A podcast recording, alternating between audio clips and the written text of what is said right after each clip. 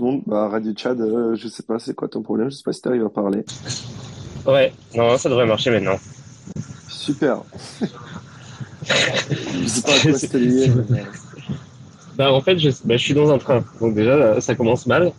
Euh, et en fait, euh, je sais pas, parce qu'en fait, l'Internet marche parfaitement sur mon laptop et marchait euh, parfaitement aussi sur mon téléphone jusqu'à ce que je lance le Space. Donc euh, voilà. Et après, euh, il y avait plus rien qui marchait. En fait, le, le Space a complètement bugué, je pouvais plus rien relancer. Et, ça, et mon, mon, mon laptop marchait parfaitement, je pouvais t'écrire, je pouvais consulter tout, mais mon, mon téléphone non. Donc, euh, donc voilà. Donc là, ça marche. Euh, donc j'ai- on va, j'ai- bah, je suppose qu'on continue comme ça, si tu veux. Euh, bah oui, très bien. Écoute, euh, de toute façon, c'est toi qui as les sujets. Moi, j'ai rien préparé, donc à partir de là. euh,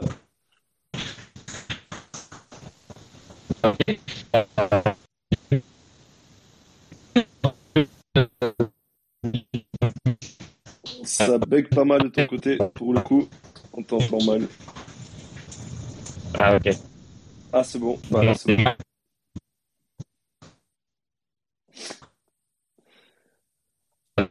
Euh, et oui, c'est ça. Et donc, en fait, ce soir, on- euh, moi, il y a plein de news. Donc, euh, il y a plein de trucs sur lesquels euh, je, je voulais, bah, que- enfin, des sujets que je voulais aborder. Et aussi que tu, je voulais que tu réagisses parce qu'il y a plein de trucs qui sont liés avec euh, de- les sujets qu'on va discuter ce soir. Et notamment, euh, bah, tu vas voir en fait les cryptos et Ethereum, tout ça, tout ça. Euh, et après, ouais, je voulais parler des trucs que tu as postés sur ton compte, évidemment. Ouais. Euh, je propose qu'on commence par les news. Ouais, bien Euh, sûr. alors salut tout le monde, hein, salut. Eh, eh, honnêtement désolé, hein. désolé pour le bug et tout. ça ira mieux dans les prochains jours, mais là c'est n'importe quoi. Je suis, je suis en mouvement, donc voilà. Ouais, donc dans deux heures, dans deux heures il y a, euh, il y a le 12 Fold qui va, qui va se lancer. Je sais pas si t'as as entendu parler, Ouais, c'est le les- sur, euh, sur Bitcoin, ouais. Ouais, c'est ça. C'est euh, donc ils font une collection de 300 pièces sur Ordinals et, et ça, ça, ça commence dans deux heures le, le- la, mise aux enchères. Mm. Et voilà. Est-ce que tu sais ce que ça veut dire euh, 12 fold? Parce que ce que ce, le truc, ce que le truc signifie en fait? Pas vraiment. Je sais qu'il y a plusieurs centaines de, de, de, de NFT qui vont être vendus. Je n'ai plus le nombre exact. C'est 200 et quelques, il me semble 300 et quelques. Euh, donc c'est sur Bitcoin, mais 12 Fold, je n'ai pas vraiment l'idée de ce que c'est. Non, bah c'était une question rhétorique parce que moi j'ai regardé. Du coup, donc je suis très content que tu dises que tu sais pas. Comme ça, je peux faire mon petit gars intelligent et euh, je peux dire, euh, je peux dire ce que c'est. Alors en fait, c'est un, c'est un système d'art euh, euh, basé sur euh, des calculs mathématiques sur base 12 Ok, et euh, la grille elle fait la grille elle fait 12 x 12. Donc euh, donc voilà. D'accord. Et, euh, et ils disent qu'ils sont un- un- ils se sont inspirés euh, du euh, de la mesure du temps parce que dans la mesure du temps on n'utilise pas la même base il y a les bases 60 genre les minutes euh, les secondes. Euh, et puis euh, et puis voilà la base 12 avec les heures les mois euh, donc voilà ça. Donc euh, voilà pour le pour le pour le nom. Et donc c'est ça il y a 300 œuvres et euh, et puis ça commence dans deux heures On- dans deux heures. Et on ne sait pas combien les gens vont parier en fait. On ne sait pas si ça va être un succès ou un flop. Il y a grande chance que ce soit un succès on verra j'ai vraiment hâte de savoir combien de millions vont être euh, déversés dans ce truc là Ouais.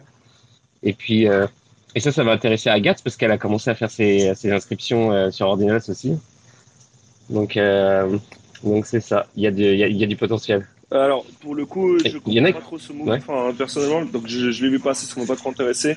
Euh, pourquoi est-ce que Galabs ils vont faire leur entrée sur Bitcoin? Bah Parce que c'est ce qui marche le plus en ce moment et quand on voit les volumes sur Ether, c'est un peu, euh, un peu désolant, on va dire. Donc, euh, je pense que ça, c'est déjà, c'est un, premier point à noter par rapport, par rapport au lancement de cette collection. Euh, je ne, en fait, j'ai du mal à voir comment est-ce que ça va s'inscrire dans l'univers Yuga. Euh, parce qu'aujourd'hui, on a la collection des Bored on a les Mi-Beats, on a les CryptoPunk, on a les Kennel, on a les euh, Mutants, on a les, les, les Lands, comment est-ce qu'ils s'appellent, Other Side, ou des trucs comme ça. Donc en fait, tout ça, jusqu'à présent, c'était lié, jusqu'à ce qu'ils rachètent donc euh, Larva Labs, donc le studio qui est derrière, euh, qui est derrière euh, CryptoPunk, etc. crypto ouais CryptoPunk CryptoPunk, Mi Beats euh, et un autre truc, je me rappelle plus du nom. Euh, J'ai du mal à voir comment ça s'inscrit dans l'univers parce que jusqu'à présent ça avait un peu de cohérence euh, parce que c'était toujours le même univers, c'était ça suivait le roadmap, etc. Euh, là, je t'avoue, donc, puisque c'est Yoga Labs, je pense que ça va fonctionner. Je pense que, bah, comme tu as dit, hein, il y aura plusieurs millions qui vont être bid par rapport à cette collection. Et potentiellement, ils vont lui donner du sens un tout petit peu plus tard.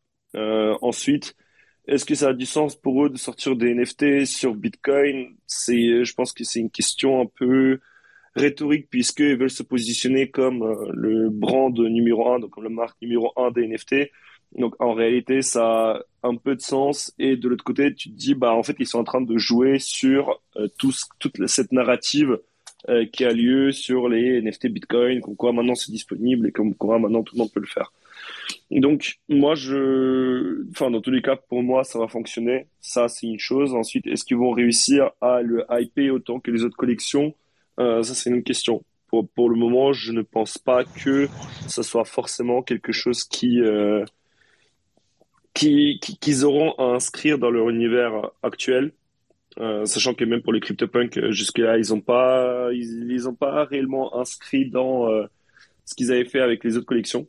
Donc, à part donner les IP aux users aujourd'hui, il a pas, il n'y a pas grand-chose en plus. Mais, mais globalement, voilà. Enfin, mon avis sur cette collection n'est pas forcément pertinent puisque je ne me suis pas forcément tant intéressé que ça à cette collection-là. Donc, euh, je, mais encore une fois, c'est, on revient sur le fait que ça soit une actu crypto. Puisque ça vient de Yuga, c'est important, mais aujourd'hui, n'importe quelle autre euh, collection qu'il faisait, tout le monde s'en foutrait et tout le monde dirait que ça plus la blockchain Bitcoin. Sachant que la plupart des Bitcoin maximalistes ne savent même pas ce que c'est Yuga Labs. Donc, euh, à partir de là, j'ai envie de dire que. C'est ça qui est drôle. Mais je suis, je suis complètement, suis complètement d'accord avec toi en fait. Genre, je pense aussi que c'est un, une tentative de Yuga Labs de se positionner. Genre, euh, bah, c'est les leaders des NFT, il y a les ordinals, faut qu'ils faut qu'ils y soient. Mais euh, en même temps, c'est incompréhensible le, le, type d'art qu'ils ont choisi pour euh, pour faire ça en fait. Pourquoi ils n'ont pas choisi un truc qui s'intègre qui, en fait dans l'univers qu'ils ont déjà créé Ça, j'arrive pas à comprendre non plus. Mm. Ça ressemble un petit peu à un cash grab.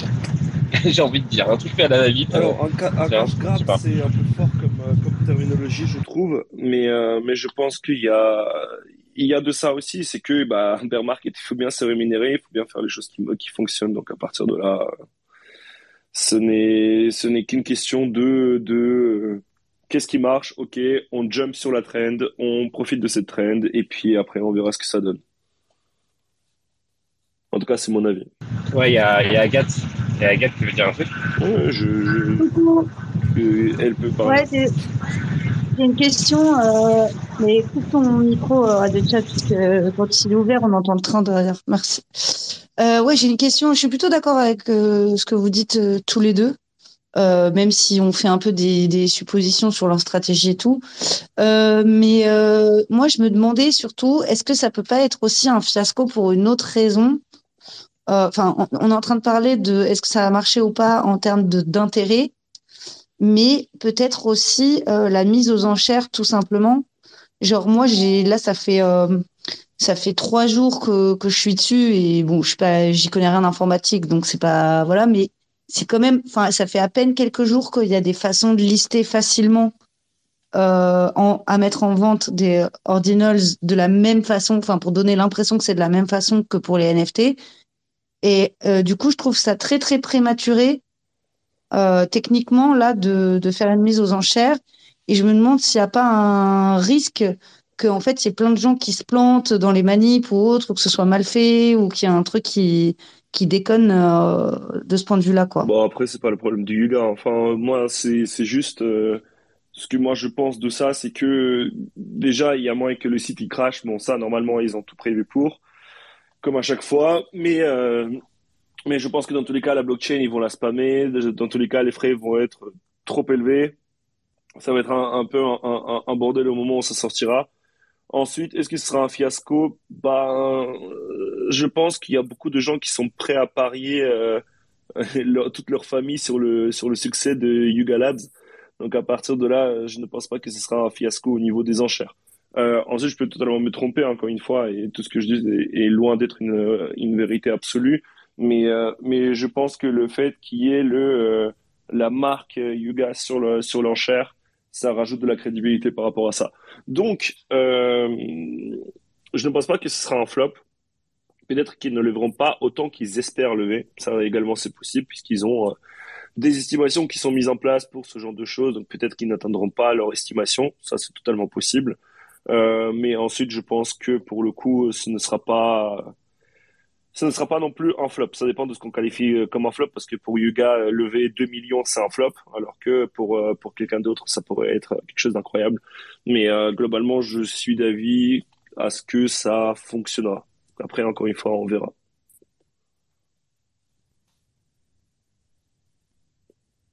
Du coup, euh, Chat, je sais pas si tu veux enchaîner sur, le, sur la suite.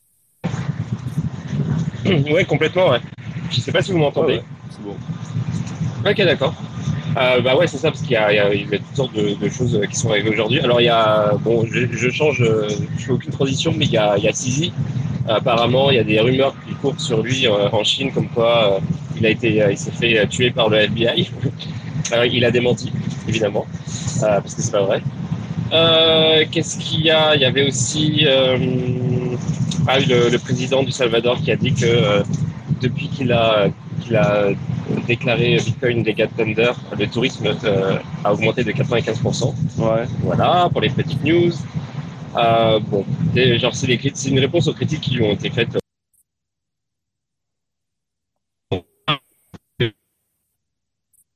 Ouais, la connexion dans le train, c'est pas la joie. euh... Ouais, ouais, c'est pas ouf. Hein. Ouais, du coup, Alors, je sais pas si vous m'entendez quand même. ouais, vas-y. Bon. Vas-y, vas-y. Ok, ok. Je suis désolé, je suis désolé. Je suis désolé, ce soir, c'est vraiment n'importe quoi. J'aurais voulu éviter ça, mais euh, bon, tant euh, ça ira mieux toute la semaine prochaine. Euh, qu'est-ce qu'il y avait d'autre encore? En fait, en termes de news, il y avait aussi. Alors, attendez. Pom, pom, pom,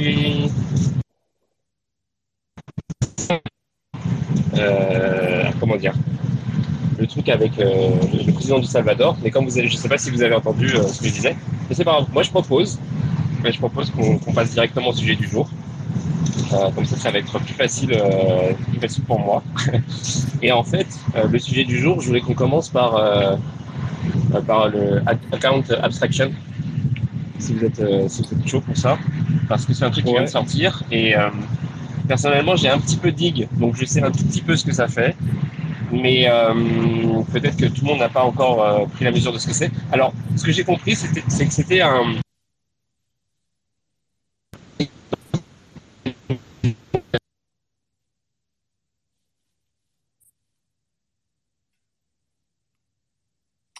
Alors, pour le coup, tu bugs à nouveau. En fait, envoie-nous envoie l'interview écrite euh, au cas où.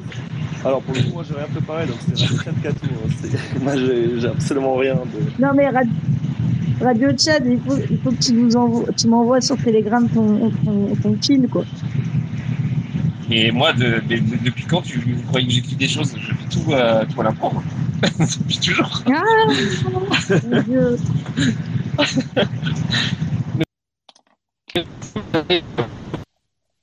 Bon, là, ça bug, euh, ça bug beaucoup. Euh, l'abstraction des comptes euh, Ether, pour le coup, bon, je, je vais reprendre un peu. Euh, je ne l'ai pas encore regardé, tout simplement parce que cette semaine, je n'ai pas encore eu le temps. Il faut que absolument que je mette là-dessus la semaine prochaine. Je sais que c'est un upgrade au niveau de la sécurité d'Ether, que c'est un upgrade au niveau de différents comptes que l'on puisse avoir euh, sur la blockchain. On voit qu'il y a certains soucis qui sont résolus grâce à ça. Donc encore une fois, je ne suis pas encore renseigné sur le sujet, donc je préfère ne pas dire des conneries. Je vais réparer ça la semaine prochaine plutôt. Euh, par rapport euh, par rapport à, à l'abstraction des comptes. Donc s'il y a quelqu'un, je sais pas dans les intervenants, dans les personnes qui écoutent, qui savent, qui en savent un peu plus, je suis preneur.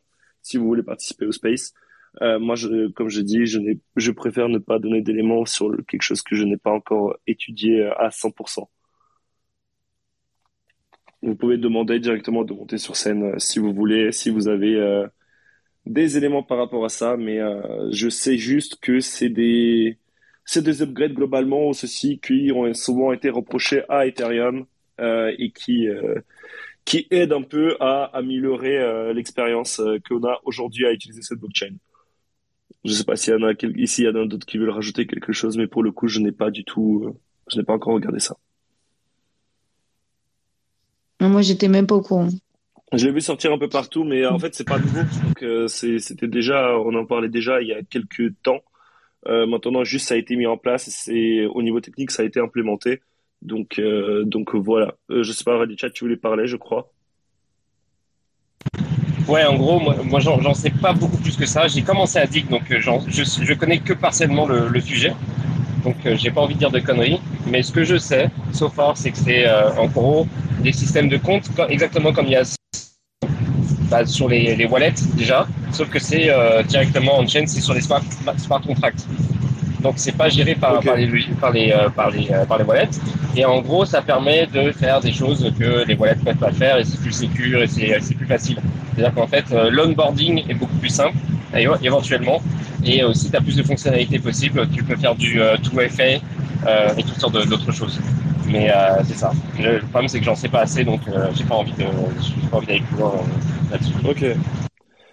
Euh, bah, il y a, en parlant toujours de wallet, on a le wallet de Uniswap qui va sortir, euh, qui est assez intéressant puisque c'est ce que je me rappelle il y a deux, il y a un an de ça, on en parlait déjà sur le fait que bah, les interfaces aujourd'hui ne sont pas assez user-friendly, qu'il y a beaucoup de choses à modifier et que les wallets devraient s'y mettre. Donc, on a vu plusieurs wallets qui étaient sortis, notamment XDeFi, qui proposait une expérience un peu, un peu améliorée. On avait eu euh, également Rabi qui, qui propose des choses en plus, donc euh, que ce soit au niveau des RPC ou que ce soit euh, à d'autres niveaux, donc que ce soit au niveau de la sécurité ou même de user friendliness tout simplement, qui était intéressant. Uniswap, pour le coup, euh, bah, forcément un géant de la DeFi, le deuxième plus gros protocole euh, après les deux.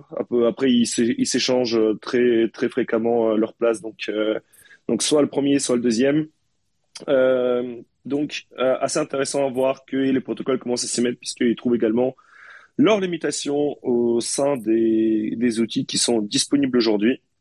donc pour moi, pour moi, c'est assez intéressant à suivre et surtout euh, beaucoup de gens spéculaient sur le airdrop de, MetaMask. Euh, je pense que MetaMask il se retrouve un peu dans la même situation que OpenSea actuellement. Euh, donc pour ceux qui ne savent pas ce qui se passe avec OpenSea, c'est on a un peu une guerre des marketplace NFT en ce moment, avec notamment le lancement de Blur, plusieurs airdrops et le fait que il y ait beaucoup plus de trading sur Blur puisqu'il y a encore un airdrop qui est promis. On en a parlé d'ailleurs dans le Media Merge qui est sorti cette semaine. Donc pour moi, MetaMask se retrouve dans la même situation que OpenSea. Pourquoi? Parce que OpenSea, euh, aujourd'hui, il dominait le marché. 80, euh, entre, entre 70 et 90% de trading de tous les NFT a lieu sur OpenSea. En tout cas, avait lieu avant l'arrivée de Blur. Maintenant que Blur est arrivé, euh, on voit que OpenSea, euh, ils perdent un peu leur dominance. Encore une fois, à voir si euh, après ce airdrop-là, cette dominance de Blur se maintient ou si alors elle va un peu fade away, on va dire qu'elle que, que parte un peu et qu'on retrouve de nouveau OpenSea en marketplace dominante au niveau de la liquidité, au niveau du volume de trading, etc. Bah, MetaMask, en fait, c'est la même chose. Beaucoup de gens, je me rappelle, lorsque euh, les gens ont commencé à spéculer sur le airdrop de euh, MetaMask, beaucoup de gens passaient par la fonctionnalité de swap directement au sein du, portefeuille MetaMask. Le fait de passer par, euh, par MetaMask, en fait, ça vous change pas grand chose, c'est juste que c'est au sein de MetaMask que vous avez cette fonctionnalité. Euh, et en réalité, MetaMask, ce qu'il va, aller faire, c'est qu'il va aller sur Uniswap, il va swap les, tokens que vous voulez, et ensuite, il va rajouter ses propres frais en plus. Euh, le fait de rajouter des frais en plus, ça leur permet de générer du volume, etc. Et donc, il y avait un énorme pic, justement, des échanges via l'interface de MetaMask au moment où il y avait de la spéculation sur ces airdrops. Euh, qui c'est de plus en plus qui est de plus en plus parti maintenant puisque aujourd'hui on ne sait toujours pas où ça en est euh, et donc le fait que Uniswap lance leur wallet et que ce soit la plus grosse, euh, la plus grosse marketplace, euh, la plus, le plus grande, la plus grande DApp, pardon, sur Ether, ça pourrait également poser un souci à MetaMask. Et on voit que, donc encore une fois, pour faire le rapprochement avec OpenSea et Blur, c'est que lorsque on veut rétablir sa gouvernance, bah il y a des questions qui se posent sur est-ce qu'il faudrait qu'on fasse un airdrop. Sauf que le problème avec ça, c'est que d'un côté, on va avoir euh, quelque chose qui montre qu'en fait on a une faiblesse et qu'on a un acteur qui nous fait peur. Donc on fait un airdrop pour maintenir les utilisateurs, pour pas qu'ils aillent ailleurs et pour qu'ils restent sur notre appli. Euh, et donc avec les petits concurrents comme XDeFi ou Rabi, MetaMask, je pense qu'ils n'avaient pas de souci à se faire. Lorsque c'est Uniswap qui annonce le lancement de leur de leur propre solution, là, je pense qu'il y a des questions qui peuvent se poser. donc, je me rappelle également, donc lorsqu'il y a DeFi Lama qui a lancé son agrégateur d'agrégateur de swap, euh, j'ai commencé à l'utiliser directement parce que c'était DeFi Lama, parce que tu faisais confiance à cette plateforme-là. Donc, c'était assez intéressant de passer par, euh, par DeFi Lama. Euh, donc, je pense que ça, on va assister à peu près à la même chose, à voir si Uniswap ont une notoriété assez importante pour attirer beaucoup d'utilisateurs sur leur nouvelle solution, ou si jamais, bah, ça va être un flop. Parce que la user interface n'est pas bien, parce que les fonctionnalités dans le wallet n'apportent rien de nouveau, euh, ou alors si ça va être un succès. Et là, ça va être intéressant de voir euh, l'arrivée de cet acteur-là dans plus les outils plutôt qu'une euh, qu'une DAP et qu'une fonctionnalité au, sein du, du réseau Ether. Donc donc voilà, ça c'était une petite une petite news du coup que moi j'ai vu passer et qui me semble assez intéressante. Donc à voir encore une fois combien de temps MetaMask vont réussir à maintenir leur leur place en tant que leader sur le marché. Mais euh, mais en tout cas, aujourd'hui, il reste plein d'autres alternatives, même si aujourd'hui, elles sont quand même assez petites par rapport à l'utilisation de MetaMask en lui-même. D'ailleurs, s'il y a des gens qui veulent monter euh, sur scène, n'hésitez pas. S'il y a des gens qui veulent contribuer, n'hésitez pas à faire la demande. Je vois qu'il y a Archie qui, qui est très bon euh, dans tout ce qui est tech. Donc, si tu veux participer aussi, euh, tu es le bienvenu. Je vois qu'il y a Camélia également. Donc, n'hésitez pas. Euh, vu que je bug à fond, j'ai entendu genre euh, euh, les trois quarts de ce que tu as dit. Donc c'est hyper difficile pour moi de, de rebondir en fait. Et, euh, ça, aussi, je. Donc j'ai pas vraiment. Si tu veux enchaîner sur une autre pas. Euh, bah non, en fait. genre. en fait, je. Euh, donc, euh, moi, j'étais encore dans, dans, les news un peu disparates et tout. J'avais j'avais Bybit qui, qui, a suspendu les dépôts euh, en USD par virement bancaire. Euh, et voilà. Donc, euh, et puis. bah, ça, c'est potentiellement lié à. alors, il y a Signature Bank qui est à l'autre, c'est. Silvergate, pardon, avec qui les, certains exchanges ont coupé leur, leur lien dernièrement. Donc, ça, bon, c'est une news qui est-ce qu'elle est surprenante puisque ça fait euh, parce que ça fait des mois qu'on se prend des, des rafales sur Silvergate, ce n'est pas surprenant. Maintenant, est-ce que est-ce que ça va réellement impacter le marché? Je ne sais pas. On voit que notamment Coinbase ont racheté River Financial euh, ou River Financial Management, quelque chose comme ça. Donc une entreprise qui est spécialisée dans euh, tout ce qui est tout ce qui est management des actifs digitaux.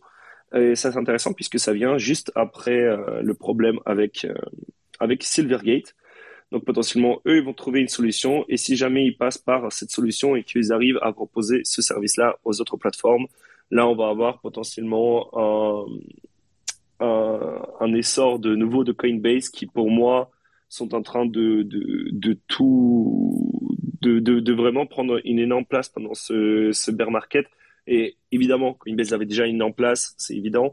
Euh, mais cette semaine, il y aura un contenu sur Hawk qui va sortir, qui va parler justement de la façon de Coinbase de gérer le bear market et à quel point ils vont bien s'en sortir. En tout cas, euh, d'après tout ce que nous avons pu trouver dessus, c'est assez intéressant. Donc, euh, donc voilà.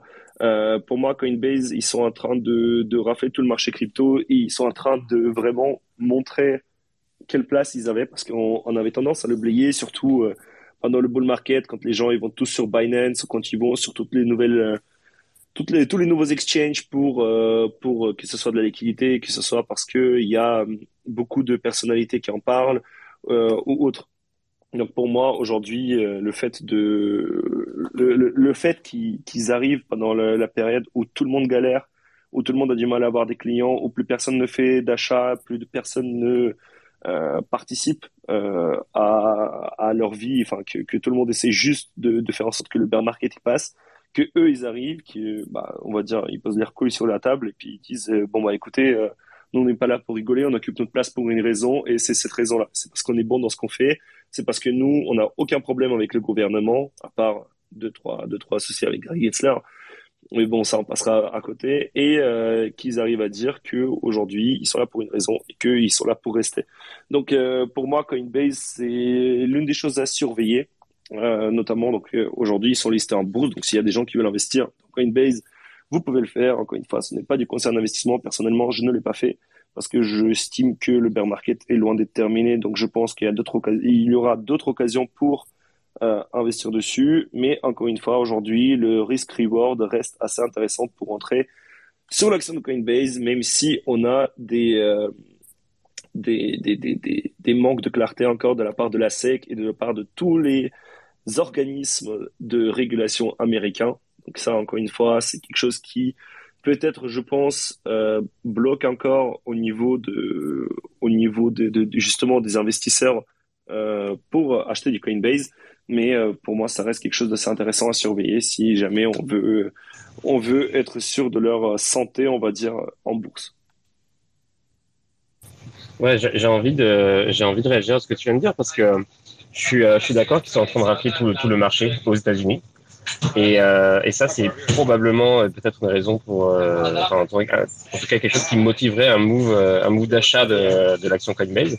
Mais honnêtement, je sais même pas, euh, je sais même pas, parce que le problème, c'est qu'en fait, Coinbase, ils avancent parce qu'ils sont poussés par les régulateurs. Tu vois, les régulateurs, ils veulent éliminer tout le monde et ils se disent, ok, si on a un acteur qu'on contrôle, c'est-à-dire Coinbase, on va pouvoir genre avoir, ça va être leur terrain de terrain de chasse gardé en fait. Ça va être si tu veux, tu pas plus KYC euh, en termes d'exchange que, Coinbase. Donc, en termes d'investissement dans une boîte, euh, dans un exchange américain, peut-être, mais je ne sais pas si les gens finalement vont adopter Coinbase comme un échange euh, pour leur échange crypto en général. Je ne sais pas si sur le long terme, par exemple, Coinbase va s'imposer, par exemple, internationalement ou quoi. Je, je, suis, ou même aux États-Unis, c'est même pas sûr en fait, parce que c'est exactement comme une banque en fait. Ah oui, tout à, tout à fait. c'est mon avis totalement, totalement. Mais ce que, ce que je veux dire, c'est qu'aujourd'hui, ils réagissent, ils, ils, réalisent des chiffres records et on se rend compte que aujourd'hui, ils ne les réalisent pas grâce au trading sur la plateforme, mais grâce à leur placement, euh, grâce notamment aux taux d'intérêt qui ont explosé et qui font que, bah, aujourd'hui, Coinbase avec l'USDC, il touche beaucoup plus de revenus que les autres. En plus de ça, le BUSD n'existe plus, donc les gens immigrent vers de l'USDC. Euh, donc ça, pareil, c'est super intéressant puisque euh, euh, on voit que les stablecoins, ça va être la prochaine cible des régulateurs. On le savait déjà et ce n'est pas une surprise. Donc pour moi, pour moi, le fait qu'ils arrivent à qu'ils arrivent à, à, faire des revenus là où il n'en faisait pas avant et là où le trading, où le trading euh, vraiment constituait une grosse part de leurs revenus, qu'en bear market, ils arrivent quand même à générer de l'argent pendant que tous les autres galèrent, bah, je trouve ça fort de leur part. Encore une fois, je parlais par rapport euh, au cours de Coinbase et, ensuite à voir, donc, euh, comme tu dis, est-ce que ça va être l'exchange le plus adapté, le plus adopté, pardon, par le grand public? Euh, c'est possible. Maintenant, est-ce que on a envie de parier sur Binance qui tombe ou Binance qui est réellement interdit par tous les régulateurs? Ça, c'est une autre question. Euh, je pense que aujourd'hui, tout le monde a, très peur pour Binance. Donc, euh, pour plusieurs raisons, justement par rapport aux, régulateurs américains, surtout américains en fait, sachant que c'est les régulateurs américains qui auront le plus grand impact sur euh, sur Binance et sur tous les autres exchanges comme en fait partout. donc euh, jusqu'ici rien de nouveau. Euh, donc pour moi pour moi c'est quand même quelque chose à surveiller mais mais je pense que Coinbase peuvent très bien s'en sortir et pourquoi pas pourquoi pas s'imaginer un scénario où Coinbase ils arrivent à racheter les autres acteurs qui sont plus petits qu'eux et qu'ils arrivent à imposer quelque chose de plus beaucoup plus beaucoup plus, comment dire, carré au niveau de la régulation, au niveau des processus, au niveau de, euh, de, de, tout ça au sein des, acteurs qui rachètent. Ouais, c'est c'est euh, quand même marrant quand tu penses en fait euh, que tu vois euh, la SEC, la CFTC, enfin la CFTC, je sais pas comment on dit comme ça, et toute cette petite clique de régulateurs américains qui qui disent qu'ils luttent contre euh, en fait euh, contre la manipulation des marchés et qu'ils font exactement ça en interdisant le BUSD et en, en promotant le, C'est super drôle en fait. C'est euh, assez. Bah, Après, le truc, c'est pas ça. Le, truc, le, le, job de la, de la SSI, donc le job de la SSI, c'est de protéger le consommateur. C'est ce que Gary Gensler répète H24. C'est donc de on doit protéger les investisseurs, on doit, euh, ils doivent pouvoir investir dans des environnements qui sont safe pour eux. Donc aujourd'hui, ce n'est pas déconnant de les rediriger vers quelque chose qui est, euh, plutôt safe comme euh, comme l'USDC. Encore une fois, à tout moment, il se fait interdire et c'est et c'est comment dire? Ah bah attends, il y a Archie qui qui veut qui veut parler. Donc pour moi, ce n'est pas déconnant pour eux de, de les, euh, de les rediriger. Enfin, en tout cas, ils les redirigent pas, mais ils interdisent les mauvais acteurs, on va dire, dans un premier temps. Euh, ensuite, euh, ensuite, est-ce que Binance est un mauvais acteur? Ça, je pense que c'est c'est une question à laquelle les régulateurs vont devoir répondre dans les mois qui viennent. Euh, je sais pas, Archie, tu voulais parler? Parce que tu Ouais, salut tout le monde. Est-ce que est-ce que vous m'entendez ou pas? Très bien. On t'entend super bien. Ok, super. Euh, je vais avoir peut-être un rythme de parole un peu bas, je suis assez fatigué. Mais euh, j'ai une, j'ai une théorie un petit peu par rapport à Coinbase, en fait. Euh, si vous voulez, euh, moi je trouve ça quand même assez étrange que, que les États-Unis font un peu une chasse aux sorcières à tous les services de stacking, comme par exemple Kraken, etc. Et mhm. par contre, par contre, Coinbase, euh, on sait que Brian Armstrong et euh, Paul Greyman, euh, Paul Greywall, je crois il s'appelle, c'est le responsable légal de, de Coinbase. Ils ont défendu sur plein d'articles et dans des interventions publiques que leur service de stacking n'est pas réellement une security. Donc ça passe un peu sous le bureau en ce moment. Mais en fait, vous avez entendu un peu parler de, de Base leur layer 2 qui veulent sortir là. Tout à fait. Ok, donc en gros ma théorie là-dessus, donc ça, ça part un peu, vous me direz ce que vous en pensez, mais je trouve c'est intéressant d'y réfléchir quand même. Euh, Aujourd'hui, euh, la distribution des pools quand même sur euh, sur Ethereum, on voit Coinbase ça représente à peu près 11% de la production des blocs. Donc ça veut dire qu'il y a 11% des rewards qui, euh, enfin 11%, enfin plus 25% des 11% de tous les blocs rewards qui reviennent du coup directement à Coinbase puisque c'est leur commission qu'ils prennent sur la sur la pool. Moi, je pense sincèrement que à terme, euh, là, on a vu quand même une, une baisse, enfin une plutôt, on va dire, il y a pas mal de, de tu sais, on a eu pas mal de les flashbots, etc. Tous les relais qui commençaient à censurer. Il y a eu pendant un moment une grosse montée des blocs censurés sur le réseau. Ça commence à descendre un petit peu en ce moment. Moi, je vois sincèrement une capture régulatoire de des États-Unis en fait sur le réseau Ethereum à long terme où ils vont essayer en fait de driver un maximum du volume et euh, de l'activité en fait de la chaîne sur les nœuds et l'infrastructure qui est dirigée par Coinbase. Et moi ça c'est un truc qui du coup pas me fait flipper parce que quelque part je le savais entre guillemets mais euh, je le vois de plus en plus clairement en fait parce que euh, là, pour l'instant, c'est 11%, mais quand on regarde un petit peu tous les, euh, j'ai un peu des datas devant moi là. Euh, depuis qu'ils ont ouvert la poule, ils ont fait 154 737 blocs. Donc, quand j'avais fait le, le, screen à ce moment-là, et sur ces 154 000 blocs, il y en a 52% qui sont censurés. Donc, euh, en mhm. fait, je me dis, je me dis, quel est le, quel est le move? Parce que forcément, ils vont prendre un peu plus de market share au fur et à mesure. Puisque s'il y a plus d'activités qui viennent sur leur node, ils vont récupérer plus de revenus. Plus de revenus, ils vont pouvoir acheter plus d'infra, etc., etc. Et j'ai quand même un peu une impression de les États-Unis essayent de prendre un petit peu le contrôle de la censure sur le réseau euh, Ether et puis aussi sur la capture euh, de valeur qui va être faite dessus. Et euh, moi, je suis, je suis pas forcément pour quoi. Après, c'est c'est mon avis perso, mais vous en pensez quoi de ça vous? Alors moi, je suis d'accord avec toi. Et je pense que c'est aussi, ça rejoint ce que Gary Gensler disait sur le fait que l'Ethereum est potentiellement américain. Je ne sais pas si tu te rappelles de ce petit épisode où euh, il y avait les régulateurs qui disaient, euh, qui disaient que justement, ah ouais, mais l'Ether, regarde, les blocs sont validés par les euh, validateurs aux États-Unis, donc l'Ether est potentiellement américain, et donc potentiellement il tombe sous la régulation américaine. Donc je pense que c'est pas con. En fait, j'ai envie de dire que ce n'est pas simplement une théorie de complot, on va dire. sur Base, par contre, je pense qu'il y a un autre truc à rajouter, une petite précision. Euh, je, et encore une fois, ça c'est ma supposition de ce que moi je pense par rapport à ce layer 2 qui vont lancer. Dans un premier temps, il faut savoir que ce sera le seul validateur au début du réseau. Donc ils veulent se décentraliser au fur et à mesure, mais dans un premier temps, ce sera le seul validateur du réseau. Donc pourquoi est-ce que je disais que Coinbase était une machine à euh, générer du cash? Bah parce que lorsque tu, tu as le deuxième plus gros stablecoin du marché, que tu ouvres un layer 2 euh, où tu es le seul validateur et où tous les frais te reviennent à toi, sachant que ce seront des frais en Ether, mais rien ne les empêche de les mettre également en USDC. Ça, c'est quelque chose qui est également possible. Euh, où en fait, tu vas juste récupérer de l'argent à mort. Donc ça, c'est la première chose. Ensuite, je pense qu'aujourd'hui, la SEC euh, attaque également les acteurs où ils sont sûrs de gagner le combat. Euh, Coinbase, à de multiples reprises, ils ont dit euh, si vous attaquez notre produit, on va clairement au tribunal et nous, on va se battre pour garder ce produit. Donc, je pense qu'il y a aussi ce côté où c'est assez facile de frapper sur des mecs qui sont, euh, qui sont déjà dans le mal, on va dire, à cause de la situation du marché. Par contre, c'est plus compliqué de taper sur quelqu'un qui a justement du budget pour se défendre au tribunal, pour faire traîner cette affaire, pour en fait rejeter leur, leur décision. Donc je pense que c'est assez intéressant. Et surtout, tu vois, euh, je sais pas si tu te rappelles aussi, euh, pendant le bull market, euh, Coinbase sont fait interdire leur offre de earn. Donc leur offre de ferme qui consistait à faire gagner des intérêts sur sur de stablecoins sur leur plateforme directement. Là, ils nous ont ils ont rien fait. Donc ils ont il y a eu une il y a eu une poursuite en justice de la SEC de la part c'était même pas de la part de Coinbase, c'était un think tank américain, je me rappelle plus du nom, euh, c'était Coin quelque chose, euh, qui ont attaqué la SEC en justice, ça n'a rien donné.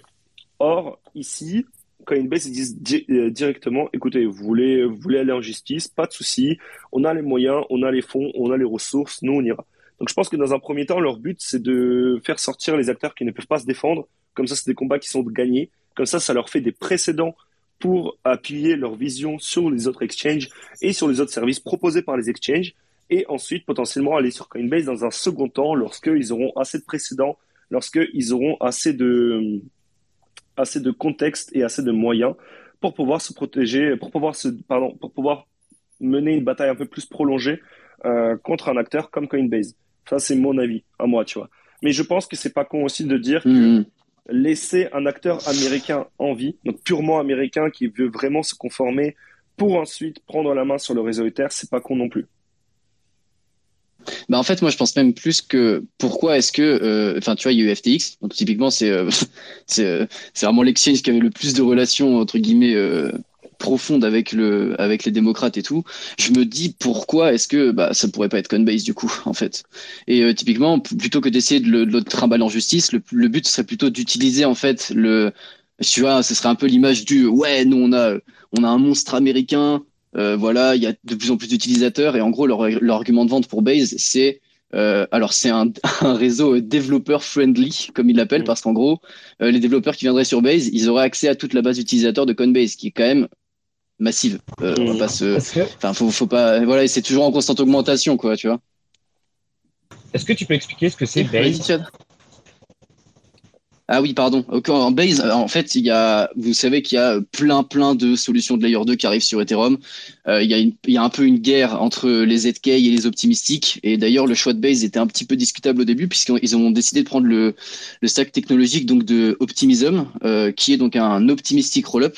C'est, euh, c'est un des deux types de rollup avec les Z, enfin, les validités rollup, les deuxièmes avec les ZK dedans. Faut pas confondre. euh, Enfin, c'est un validity rollup, un ZK rollup, c'est pas euh, juste un ZK rollup. Donc, Base, ils vont utiliser le stack technologique d'Optimism, qui plus tard devrait intégrer d'ailleurs certains euh, systèmes de preuve aussi.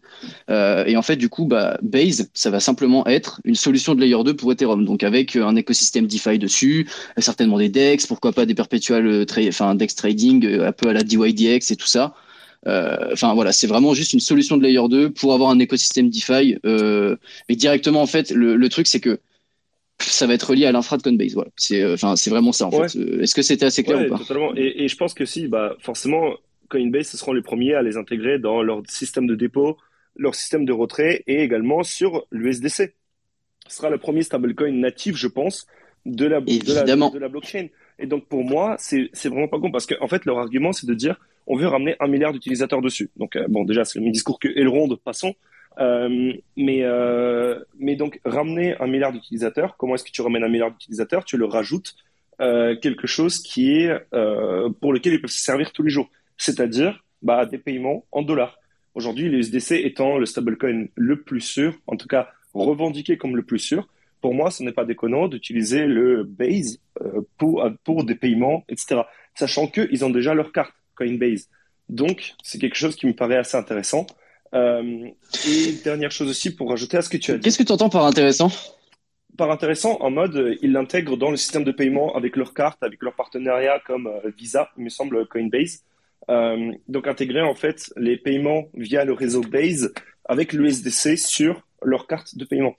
Euh, ce qui fait en sorte que bah, le réseau est ultra utilisé, euh, ce qui fait en sorte qu'ils prennent encore plus de frais et ce qui fait en sorte que l'USDC a enfin sa blockchain native où en fait euh, c'est la même c'est le même développeur Ah, que Coinbase. Et d'ailleurs pour ajouter à ce que tu disais juste avant, euh, il me semble que les optimistic rollup peuvent intégrer les ZK proof par la suite. Donc en fait ils peuvent devenir des sortes de ZK rollup justement avec une update du, du réseau. Euh, Ça, ouais, mais en fait, le truc, c'est qu'il y a, il y a ça, mais par contre, faut pas qu'ils perdent spécialement la, la course au share parce que ça développe très fort, hein, sur, euh, que ce soit sur Aztec, que ce soit sur Starknet, que ce soit partout. Il y a, il y a beaucoup de développement dessus. Mais après, en vrai, euh, moi, en ce moment, je m'intéresse un petit peu moins à ça, j'avoue. Mais moi, le, la question qui me vient en tête surtout, c'est, euh, enfin, après, je sais pas si on veut aborder ça ici, mais euh, le, le, la privacy, en fait, euh, ça va être KYCisé, mais à, à la mort, jusqu'à vraiment le, Ah oui, je- je- c'est ce que je c'est disais. ouais. Vraiment, ça va être, ça- c'est surtout en fait, ça va être, un- ça va être une grosse campagne massive de KYC pour les, les, pour les utilisateurs américains. Et s'ils font avec ça une grosse campagne publicitaire et euh, médiatique, comme ils savent très bien la faire, hein, les États-Unis, c'est vraiment les boss un peu là-dessus aussi. euh, Il y a de très fortes chances qu'il y ait une masse mais colossale de personnes qui va se faire KYCiser euh, tout de suite en entrant sur le marché. Et derrière, euh, bah, tu veux conserver ta privacy, ça, ça va être vachement plus dur. Enfin, je, je, je sais pas. Moi, je vois un petit, euh, je vois un gros risque ici en fait, clairement. Ouais.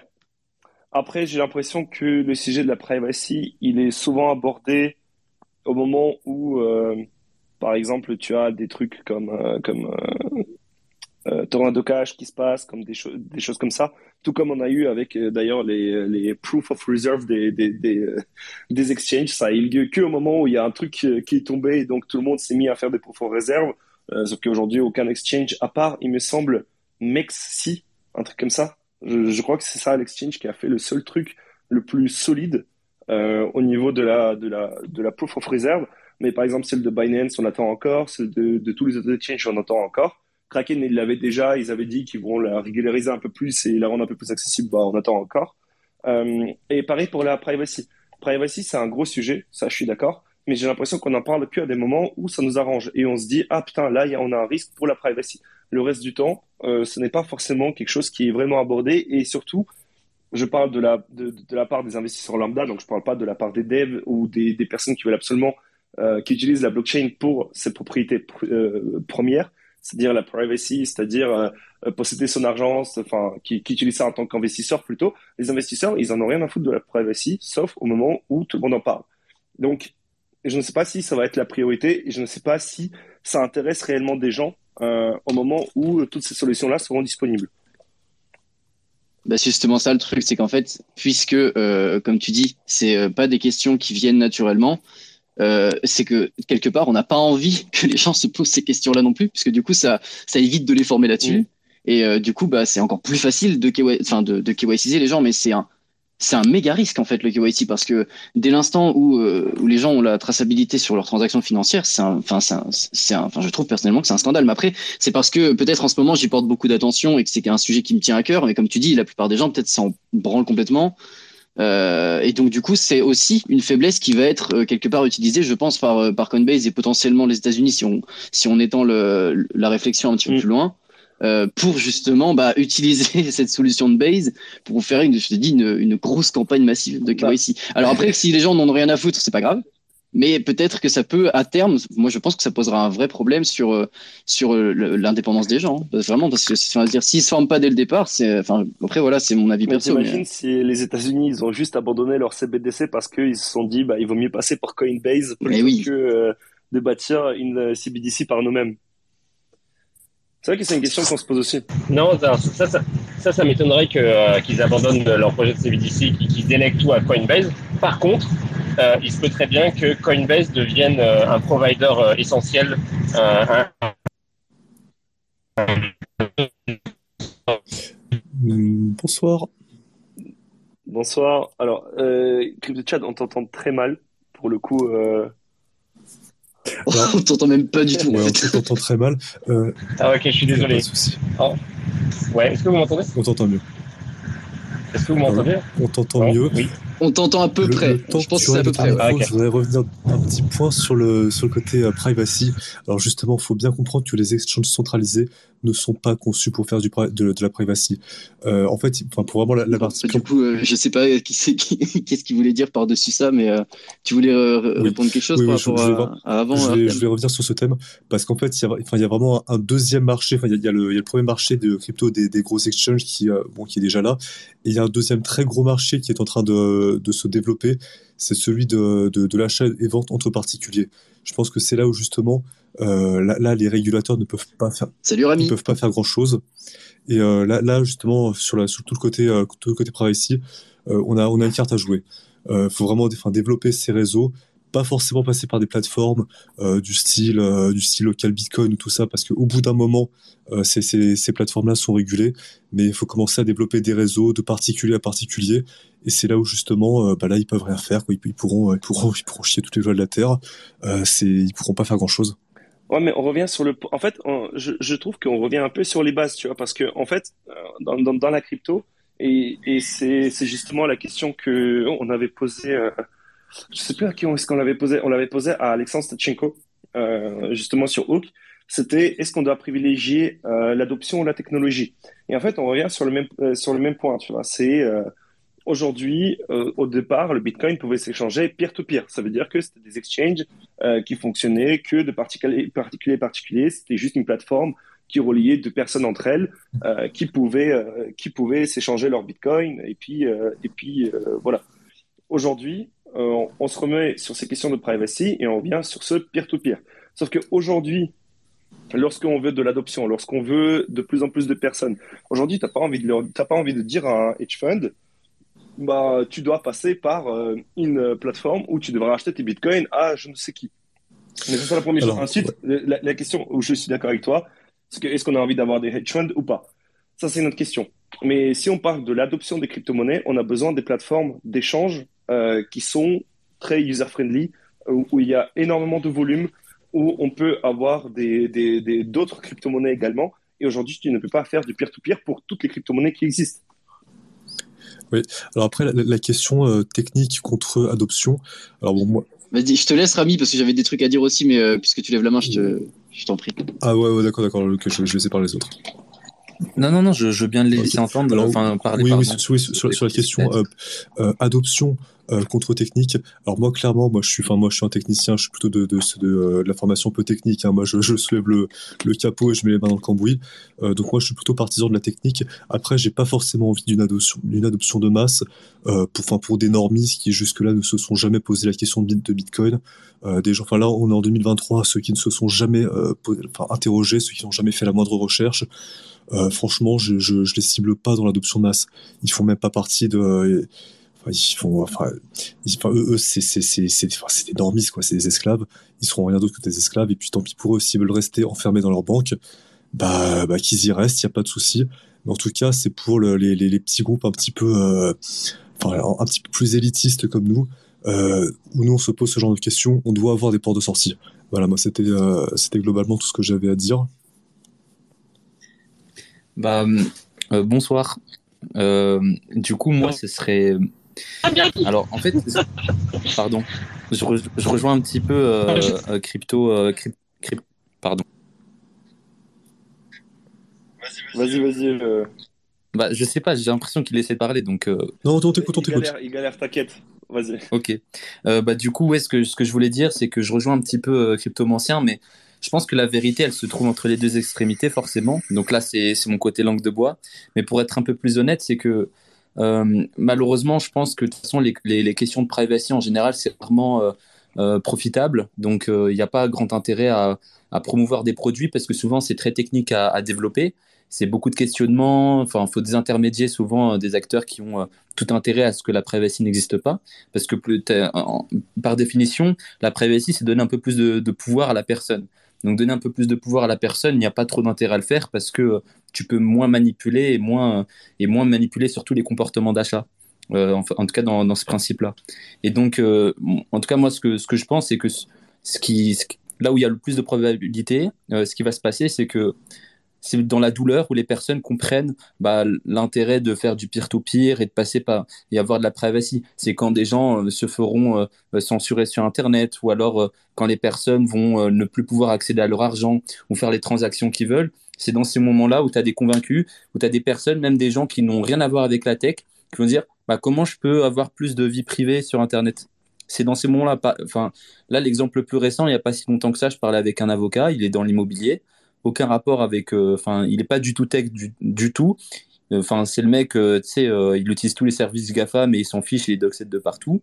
Mais il m'expliquait, il disait, bah, de temps en temps, bah, il y avait des trucs que je voulais faire, des transactions que je voulais faire. Ma banque, ma banque me bloquait. Et ensuite, je suis passé par des, par des moyens où je, n'étais pas censuré, où je pouvais faire ce que je voulais. Donc, par définition, c'est d'utiliser du coup des Bitcoin KYC, no KYC et ce genre de choses. Donc, à la limite, je pense que très probablement ce qui va se passer, et c'est le cas, c'est que la plupart des, initiatives de la part de développeurs qui sont euh, euh, très cypherpunk, etc., qui, vont être open source, euh, gratuits, bah, ça va être les, outils les plus utilisés pour, pour demain, et c'est rarement les, produits commerciaux qui, sont, qui ont été faits qui vont être utilisés dans des buts de privacy. Donc, c'est souvent dans la douleur c'est quand les personnes, euh, ça, va, ça va être trop tard, quand ça va se casser la gueule, c'est là où ils comprendront le comment du pourquoi et comment y accéder, euh, enfin comment euh, utiliser des, des meilleures sources pour, pour augmenter son, sa self-custody, sa vie privée, etc. Mais tu peux pas, c'est normal, il y en a, ils comprennent pas parce que c'est normal, des personnes ont des certitudes. En fait, c'est une construction sociale et des certitudes tellement ancrées dans le cerveau, c'est compliqué, c'est super mind-blowing. Tu as un mec, il a 65 ans, ça fait 40 ans, il, enfin, il vit comme, enfin, ça fait 65 ans, du coup, il vit comme ça. Euh, tu peux pas lui dire du jour au lendemain, le mec il comprend pas grand chose à Internet, de, changer tout un paradigme. Hein. Donc forcément, quand tu es jeune ou alors tu es dans la tech, bah, tu as, un cahier, euh, tu une feuille blanche, c'est facile de, de t'écrire dessus, tu vois. Donc euh, c'est aussi c'est un curseur à mettre en place. C'est sûr que des moyens d'adoption comme enfin Coinbase ou ce que les gens font, ça peut être un premier pas. C'est un mauvais premier pas. Ou alors comme on avait vu avec le avec un Génico et Binance, bon bah voilà, c'est des moyens custodiques qui existent pour euh, échanger de la valeur. Les gens vont comprendre une fois, euh, une fois que ce sera trop tard, parce que Binance, voilà, c'est entre guillemets une entreprise crypto et tout ce qu'on veut, mais elle a tous les inconvénients d'une banque sans les avantages. Donc c'est quand elle va faire faillite et que les gens auront leur argent bloqué, qu'ils vont comprendre, ou même les commerçants, ils vont comprendre, bah ah, où est mon argent? Bah, En fait, il ne t'a jamais appartenu cet argent. Il y avait un moyen beaucoup plus simple, euh, beaucoup moins cher en tout cas à mettre en place que d'utiliser des intermédiaires de confiance. Donc euh, c'est et ce sera quand ce sera trop tard que les gens comprennent. C'est comme la vague FTX. Je pense pas qu'elle a que cette leçon euh, a, été suffisante, mais au moins je pense que très probablement beaucoup de gens ont acheté beaucoup plus de, de, cold storage ou ce genre de choses. Donc il faut pas non plus pleurer et dire ouais tout le monde euh, tout le monde tout le monde est un esclave. voilà les, les gens ils ne, ils, ne, se soucient pas de ces questions là. Malheureusement c'est dans la douleur. Tu peux faire un tout petit peu on va dire peut-être de pédagogie, mais à un moment donné tu peux pas les forcer parce que c'est quand même un paradigme. Mais c'est ah, ils en auront besoin qui viendront. C'est un outil. Moi, je, te rejoins, entièrement et j'ai pas l'intention de les forcer. Euh, c'est quand tu veux construire une maison que tu vas dire, bah, en fait, elle est où ma boîte à outils, tu vois C'est plus dans, dans, ce, dans ce délire-là un petit peu. Ah oui, ça fait. Euh, quand ils ressentent pas le besoin, voilà, mais c'est quand ce sera le moment venu qu'ils vont bah, comprendre. enfin, de mon point de vue. Le, le message, je suis en contact avec beaucoup de commerçants. Le message que j'essaie de leur faire passer, c'est n'attendez pas l'euro numérique, n'attendez pas euh, la fin de l'argent liquide. Essayez de vous y prendre un petit peu à l'avance, enfin, pendant que vous avez du temps, parce que euh, peut-être à la fin de l'année ou d'ici un an et demi, ça sera déjà trop tard. à la fin de l'année, quand ils vont commencer à vraiment parler d'identité numérique, euh, moi c'est ce que je leur dis, considérez que c'est déjà trop tard. Considérez que l'argent liquide euh, n'existe déjà plus.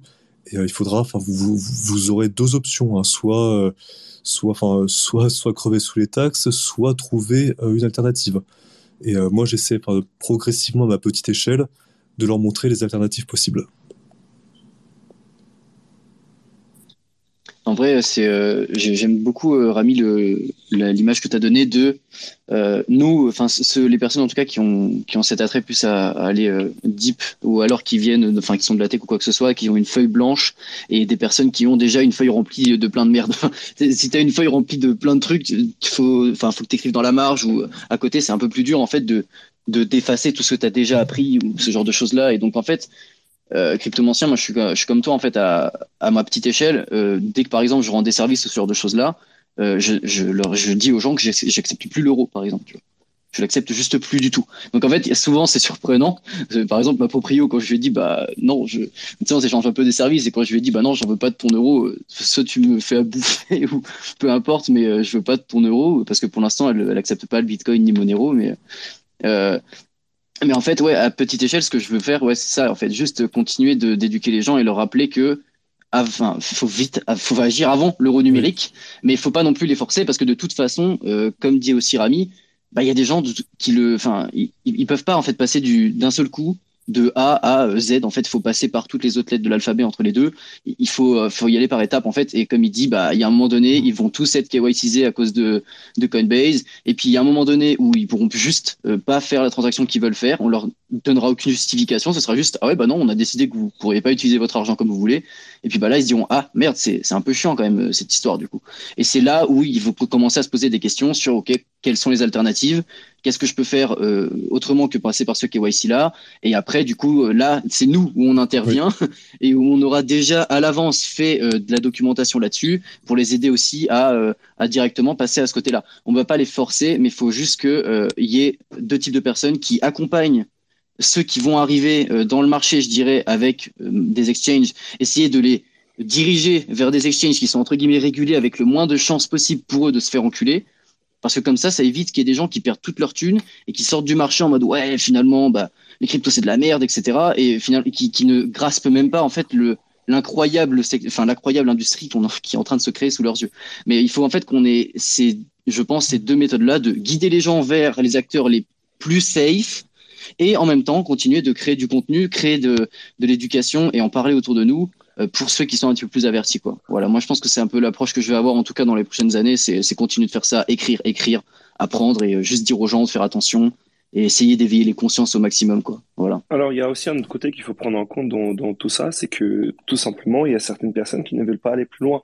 Pour certaines personnes, la crypto-monnaie constitue uniquement un investissement. Elle ne constitue pas du tout une méthode de fonctionner, elle ne constitue pas du tout une façon, une façon de voir les choses. Euh, donc certaines personnes vont le voir juste en tant qu'investissement. Et pour ces personnes-là, elles, elles ne vont pas du tout le voir comme euh, une sortie du système, etc. Donc il y a aussi ce côté-là à prendre en compte et on revient sur le point où est-ce qu'on veut de l'adoption? Est-ce qu'on veut euh, de la technologie? Est-ce qu'on veut protéger les gens? Est-ce qu'on veut uniquement utiliser la technologie? Et en fait, ensuite, tout dépend de ce que chacun veut également. Euh, parce qu'aujourd'hui, tu as des services de tokenisation. D'ailleurs, je vois qu'il y a Laurent dans ce space qui, était là euh, qui, fait de la tokenisation. Euh, Aujourd'hui, la crypto-monnaie offre également d'autres solutions que juste se protéger ou investir. Ça offre également des possibilités à des business, ça offre également des possibilités à d'autres gens. Je pense que ça également, il ne faut pas l'oublier et je ne pense pas qu'il qu l'exclure non plus.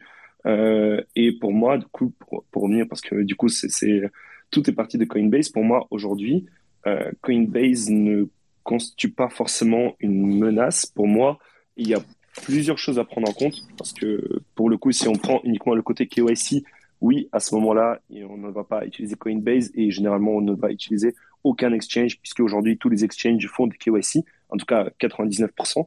Euh, mais pour moi, c'est comme, comme justement vous avez, vous avez dit avant, il y a des personnes qui, qui vont choisir ce dont elles ont besoin et à partir de là, bah, ces personnes, elles font ce qu'elles veulent.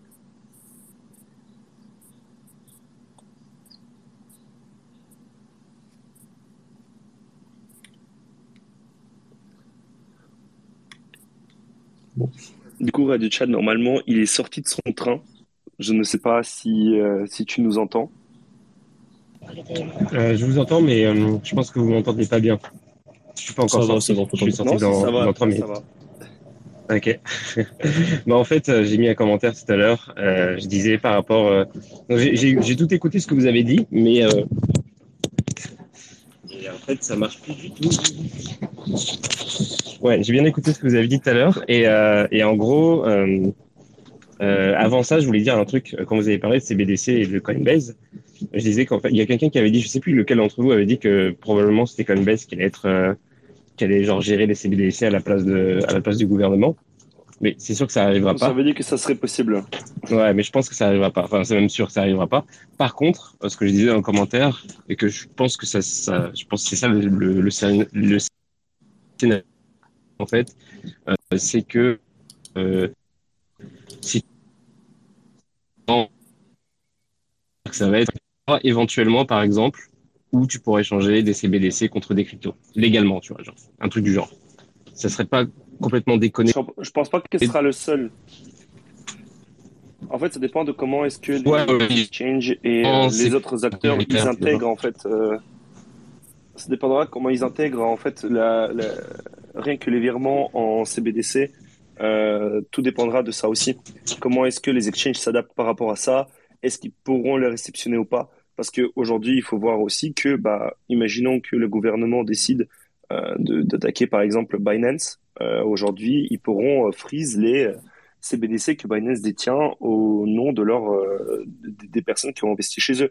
Ou alors ils contactent Binance en disant bah le compte là, il faut qu'il soit freeze immédiatement et à ce moment-là, bah, même si tu n'as rien fait de mal, par exemple, mais que le gouvernement américain te dit, euh, bah, en fait, il faut, il faut freeze ces comptes-là, bah, tu peux rien faire. Et tu peux le voir même aujourd'hui en, finance décentralisée. Euh, je ne sais pas si vous avez vu ce qui s'est passé avec Iron Bank et euh, et euh, il y a alors je vais retrouver ça. donc c'est Moody Gupta qui qui en a parlé. donc c'est c'est ah, je n'arrive pas à le retrouver. Donc, il y a Iron Bank et encore un autre, euh, une autre, un autre service DeFi qui, euh, qui en gros, ah, voilà, Alpha Amora. Donc, donc c'est une, deux plateformes où aujourd'hui les gens, ils ont les, les, fonds qui sont bloqués. Donc, les gens qui ont déposé des fonds chez, chez Alpha Amora, euh, ne peuvent plus retirer leur argent puisque Iron Bank a bloqué euh, les fonds que Alpha Amora a déposés chez eux. Donc, euh, les deux sont de façon, fonctionnent de façon décentralisée. mais aujourd'hui, puisque c'était un agrément entre les deux protocoles, les gens, ils ont aucun pouvoir dessus. Bah, en fait, avec les CBDC, ça sera une pratique assez commune, on va dire, puisque le gouvernement pourra freeze tous les assets aussi, tous les assets aussi. Donc, je ne sais même pas si c'est une bonne idée d'intégrer les CBDC euh, au sein de différents exchanges, puisque aujourd'hui, c'est aussi un risque que tu prends de te faire bloquer tes fonds parce que le gouvernement décide que tu peux peux pas les retirer. Ah oui, mais ça rejoint en fait ce que vous disiez tout à l'heure, c'est-à-dire qu'en en fait, il y a une grande partie euh, des gens qui euh, ont aucune idée de, ce qu'ils font et de, ce que ça représente euh, au niveau de la vie privée, les fonds qui sont gelés, etc. Eux, ils vont, eux, ils ont l'habitude d'utiliser les banques. Ils ont l'habitude bah, de se faire freeze leur compte éventuellement, etc. Donc quand, euh, quand le, gouvernement et Coinbase, etc., ils vont faire la promo pour euh, euh les cryptos euh, et les, tous les, comment dire, toutes les, solutions pour, bah, pour faire, genre par exemple pour stacker, etc., blablabla, bah, ils vont leur vendre ça en fait. Ils vont leur vendre une, banque, une banque plus plus quoi. Et les gens vont se ruer dessus en fait. Et les seuls qui vont pas se ruer dessus, c'est les gens qui sont informés en fait et qui eux vont aller vers des sur, sur des, euh, pardon, des solutions euh, décentralisées quoi. Et euh, en gros, moi ma théorie sur la question c'est que euh, justement les points éventuellement les points de, de, conversion CBDC crypto, ça va être ces, ces entités légales qui sont hyper KYC et donc où en fait tu pourras tracer les cryptos jusqu'à l'infini parce que bon bah, voilà tu passes par par, par, par ces, ces institutions là et il y aura d'un autre côté des gens qui vont euh, bah, se débrouiller quoi, pour, avoir, euh, pour avoir des cryptos sans passer par, euh, par les CBDC. Quoi. Donc, euh, en, faisant autrement, tu vois. Et il y aura une grosse part de ces gens-là qui, en fait, se, seraient, se seront déjà pro procurés des, des cryptos avant l'arrivée des CBDC. Quoi. Et ça rejoint la discussion qu'on a eue tout à l'heure. En fait, il faut déjà commencer à se préoccuper de ce genre de choses parce qu'une fois que les CBDC seront arrivés, ça va être le bordel. Ça va être beaucoup, beaucoup, beaucoup, beaucoup. J'arrive plus à parler beaucoup, beaucoup, beaucoup plus compliqué. Voilà. c'est tout ce que à dire. Moi, ce que je pense de toute façon, c'est que obligatoirement, euh, c'est que euh, très, très probablement, en tout cas, c'est que la plupart des acteurs, des utilisateurs, en tout cas des cryptos, etc., vont continuer de se. Et, et je pense pas qu'on arriverait à une majorité de personnes qui sera en self-custody avec des échanges pair à pair je pense que pour peut-être arriver et, et, et, euh, et balancer euh, la chose, la meilleure chose qui puisse arriver aux crypto, c'est qu'elle soit bannie dans tous les pays.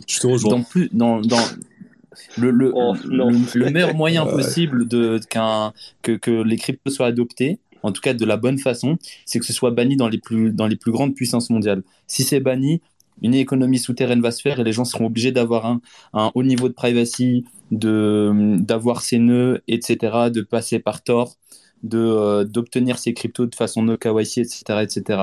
Mais ce qui est vicieux et ce que les gens ne comprennent pas à chaque fois, c'est que le fait que les cryptos soient acceptés, euh, soient légalisés en tout cas par des gouvernements, ils te disent non, vous inquiétez pas, euh, vous pouvez utiliser les cryptos, mais tout ce qu'il faut faire, en fait, c'est remplir ce formulaire SERFA parce que tu as acheté à 10 euros en fait un petit goodie sur internet en fait, il faudrait que tu fasses ceci, il faudrait que tu fasses cela, et tu te rends pas compte, mais en fait, tu es en train de te faire censurer, mais de façon beaucoup plus indirecte que, que bannir, parce que si tu le bannis, tu dis qu'il n'existe pas. C'est un petit peu le, de façon, bon, c'est peut-être un peu détourné comme, comme exemple ou métaphore, mais c'est comme un petit peu la, euh, la légalisation du, du, cannabis, en fait. Donc, euh, le fait que tu le légalises pas, bah, c'est beaucoup plus dur de le contrôler derrière. C'est pour ça que ça puisse arriver à un pays c'est vraiment de, de, légaliser parce que tu peux après dire aux, aux, entreprises, bah, en fait, vous pouvez faire des cryptos, oui, bien sûr. On a même des subventions par la BPI. Par contre, ceci, ceci, cela. Et donc, euh, d'un certain sens, bah, tu contrôles l'évolution du, du marché. Ouais, après, je t'avoue, si les cryptos sont bannis dans tous les pays, j'aimerais pas, j'aimerais pas avoir ça. J'aimerais garder un peu d'argent pour, pour ma descendance, pour commencer. Mais euh, il y a, un autre côté aussi, c'est que si par exemple, à un moment, tu as déclaré tes cryptos euh, au, gouvernement et que du jour au lendemain, les crypto-monnaies sont bannies, bah, rien ne les empêche de venir chez toi et dire bah, est-ce que tu possèdes encore des cryptos ou est-ce que tu les possèdes, etc. Tu vois Donc en réalité, si tu l'as déjà déclaré ou si, euh, ou si tu déjà, enfin, on sait que tu as utilisé les cryptos, si tu as déjà interagi avec un, avec un compte crypto, avec, euh, avec un exchange ou, ou autre, euh, c'est. Enfin. C'est pour ça qu'il faudra adopter les, les, bonnes habitudes dès le début. Donc tu peux dire qu'un certain montant, oui, qui n'ont pas été liés avec euh, certaines de tes adresses, etc., ne t'appartiennent pas et tout. Et après, bah, le reste, c'est à toi de prendre tes mesures bah, pour essayer d'avoir des, des coins qui sont le moins traçables possible. Et le, pour, le second, euh, pour le premier point que tu disais au tout début, c'était par rapport au fait de, euh, oui, euh, je tiens mon portefeuille ou je sais pas, mes économies ou quoi. Euh, je sais pas si tu es au courant, mais dans les pays où c'est le plus censuré, c'est là-bas où le, où le prix du Bitcoin est le plus élevé. Donc je pense que ton bag augmente beaucoup si c'est beaucoup banni. Donc je te rassure mmh. sur ce point. D'accord. Ouais, genre par exemple au Nigeria, là, il y a eu des, oui, c'est nigérien, hein, je me trompe pas. Dites-moi si je dis de la merde, mais je crois que c'est ça. Où euh, il y a eu euh, récemment euh, des. Alors, je sais plus comment ça s'appelle exactement ça, mais il y a un nom particulier pour ce, ces, ces frameworks-là. Mais en gros, là, il y a, le gouvernement a décidé, par exemple, d'interdire aux, aux, Nigérians de retirer plus de 40 dollars en gros de leur monnaie, euh, de leur monnaie euh, dans les distributeurs et tout ça. Donc bah, forcément, il y a eu émeute, ça pète un câble, etc. Il y a des gens qui s'échangeaient, euh, qui s'échangeaient du Bitcoin, donc qui étaient prêts à l'acheter quasiment deux fois le prix du marché occidental. Il y a le plus de, comme disait Rami, là où c'est le plus banni, c'est presque là où il y a la plus forte demande, ou en tout cas c'est dans les pays où bah, il y a une hyperinflation, où, en fait l'utilité du Bitcoin est même pas, même pas, même pas discutable en fait. Ouais, alors d'ailleurs, j'en profite pour, euh, pour intervenir là-dessus. Euh, il y a, y a euh, le compte qui s'appelle l'Afrique par le Bitcoin, qui, qui est venu dans, dans mon émission sur Radio Chat pour, pour parler de pour parler de ça, de la situation au Nigeria, il y a quelques temps. Et il était venu en tant que, juste il est intervenu comme ça en plein milieu de l'émission. Et en fait, il va venir, il sera invité cette semaine en tant qu'intervenant principal. Et donc, si vous voulez en savoir plus, en fait, je vais avoir deux, deux personnes qui, qui vivent en Afrique donc cette semaine. Euh, enfin les jours qui viennent. Et euh, si vous voulez en savoir plus sur la situation, les différentes situations qui euh, bah, vis-à-vis des en Afrique, bah, suivez, suivez, suivez Radio Chat Follow et cliquez sur tout ce qui bouge et abonnez-vous et vous allez voir que cette semaine ça va être, on va parler beaucoup beaucoup de ça en fait. Voilà, c'est tout ce que je veux dire.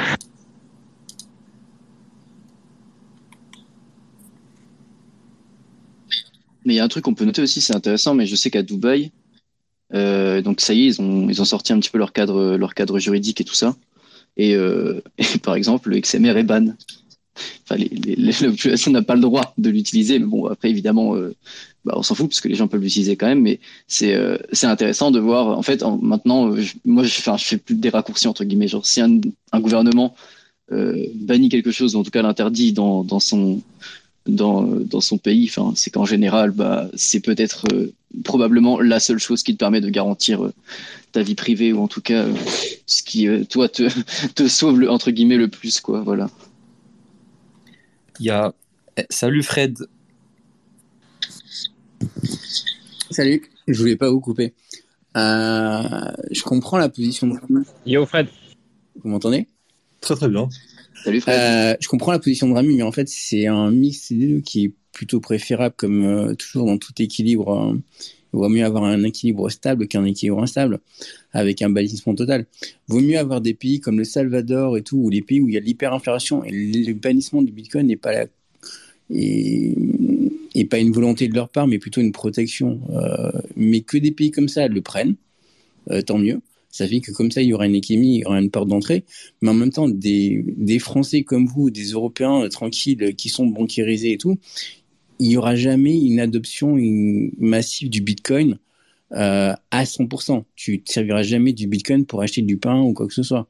Euh, comme le disait Artem, en fait, les mecs, ils n'ont pas tendance à faire ça, ils n'en ont pas le besoin surtout, versus un pays où il y en aura besoin. Donc en fait, il faut avoir un équilibre euh, stable dans, dans ces positions-là. Et en plus, après, un autre postulat que vous prenez, c'est que vous pensez déjà que les CBDC seront forcément des cryptos et interopérables avec des protocoles dessus. Il y aura des pays qui vont le faire parce qu'ils n'auront pas la technologie, ils n'auront pas les infras, et donc ils vont dire on va faire des vrais cryptos et tout, et qui pourront passer sur, euh, sur de la DeFi et tout. Mais tu auras des pays qui auront l'infra, euh, comme la Chine et tout, ils s'en foutent complètement d'avoir fait un truc full compatible avec les exchanges. Et au contraire, ils sont dans du protectionnisme. Donc tu auras des CBDC différentes aussi. Et même peut-être dans un même pays, tu auras des CBDC qui sont pas forcément accessibles de la même façon. Tu auras euh, le fameux euh, délire en France, mais qui semble se généraliser en Europe. La CBDC de gros et la CBDC qui est dire que pour les marchés financiers entre eux. Euh, celle du particulier qui sera en fait plutôt un paiement numérique avec un wallet à la con que fera ta banque, et peut-être même en milieu une CBDC qui sera pas forcément pilotée par les gouvernements, mais euh, laissée faire par les places financières euh, pour faciliter les, flux financiers dans le forex ou autre truc comme ça. C'était pas pour casser ton, casser ton délire, hein, c'était juste pour te dire tu peux pas dire euh, je préfère que ce soit totalement bannir quoi. Euh, je pense que ouais, tu as bien raison de, dire ce que tu dis. Euh, moi, sur les CBDC, en tout cas, j'ai toujours été d'accord avec toi. De toute façon, très probablement, il y aura un peu de tout. on verra ce qui, ce qui va être le plus utilisé auprès des banques centrales. Peut-être qu'il y aura, y aura vraiment une pluralité des utilisations, je sais pas. Mais là où je te, je te rejoins, c'est vrai que là où j'aurais dû nuancer mon propos, c'est très probablement, tu auras des pays qui vont peut-être vraiment bien l'utiliser. Euh, et moi, j'ai été trop euh, focalisé sur le prisme, euh, sur le prisme européen et autres grands pays, en tout cas, qui essaient de l'adopter et qui, au final, le, le censurent d'une certaine façon. mais oui, je suis d'accord. Si les pays arrivent plus ou moins à l'adopter avec, en tout cas, une bonne intention de base, ou c'est bien fou. Aujourd'hui, en vrai, le seul vrai exemple, c'est le Salvador, mhm. parce que le Centrafrique, on a vu un petit peu où, vers où ça allait, quoi. Enfin, voilà, avec le sang, le sango, le, Bref, je, je, sais plus. Mais voilà, mais, mais, bon, ça reste quand même euh, une, une, petite partie. Et là où je te rejoins aussi, euh, l'autre point où je te rejoins totalement, tu as dû arriver en cours de route, euh, oui, c'est là où, où ça va être utile quand les gens, même du pays européen, j'ai remarqué de façon, je vais te dire un truc, je sais pas ce que tu en penses, Red, mais j'ai remarqué le petit Africain qui fait tourner son nœud ou qui a besoin de lutter contre l'inflation avec en utilisant c'est un peu le point Godwin des bitcoiners, euh, j'ai remarqué. Donc, euh. mais, mais, oui, euh, globalement, je suis, amplement d'accord avec toi. Mais tu peux trouver une utilité, travailler des flux financiers européens, occidental ou tout ce que tu veux, parce qu'à un moment donné, censuré à différents autant tu n'es pas volé. En tout cas, il y a, a d'autres formes aujourd'hui qui existent à moindre échelle. Donc, non. Et quand ils vont être dans une situation beaucoup plus délicate, qui vont, enfin, vont euh, en tout cas utiliser euh, les bonnes pratiques euh, pour, pour faire des transactions, etc. Ou numérique. Ouais, et euh, je voudrais rebondir sur ce que tu as dit, Frédéric, pour, les, euh, pour le Forex. J'étais quand tu as dit ça, j'étais en train de penser euh, en fait au bordel que ça va être, puisqu'il va y avoir obligatoirement un mélange à un entre les monnaies traditionnelles et les CBDC, etc. Et il va y avoir une espèce de phase de transition Et le coût de l'infrastructure, le coût des changements d'infrastructure que ça va engendrer, c'est un truc de fou en fait. Et qui c'est qui, qui allons payer pour ça? Bah, C'est nous en fait. C'est-à-dire qu'on va payer pour qu'il nous nique la gueule. C'est ça qui est drôle. Bah, je pense. Mais je pense que c'est, enfin, c'est même déjà prévu. Euh, si Nichi veut prendre la parole, euh, est-ce que tu peux euh, lui donner, s'il te plaît, Arteb? C'est quelqu'un qui n'a pas de photo de profil.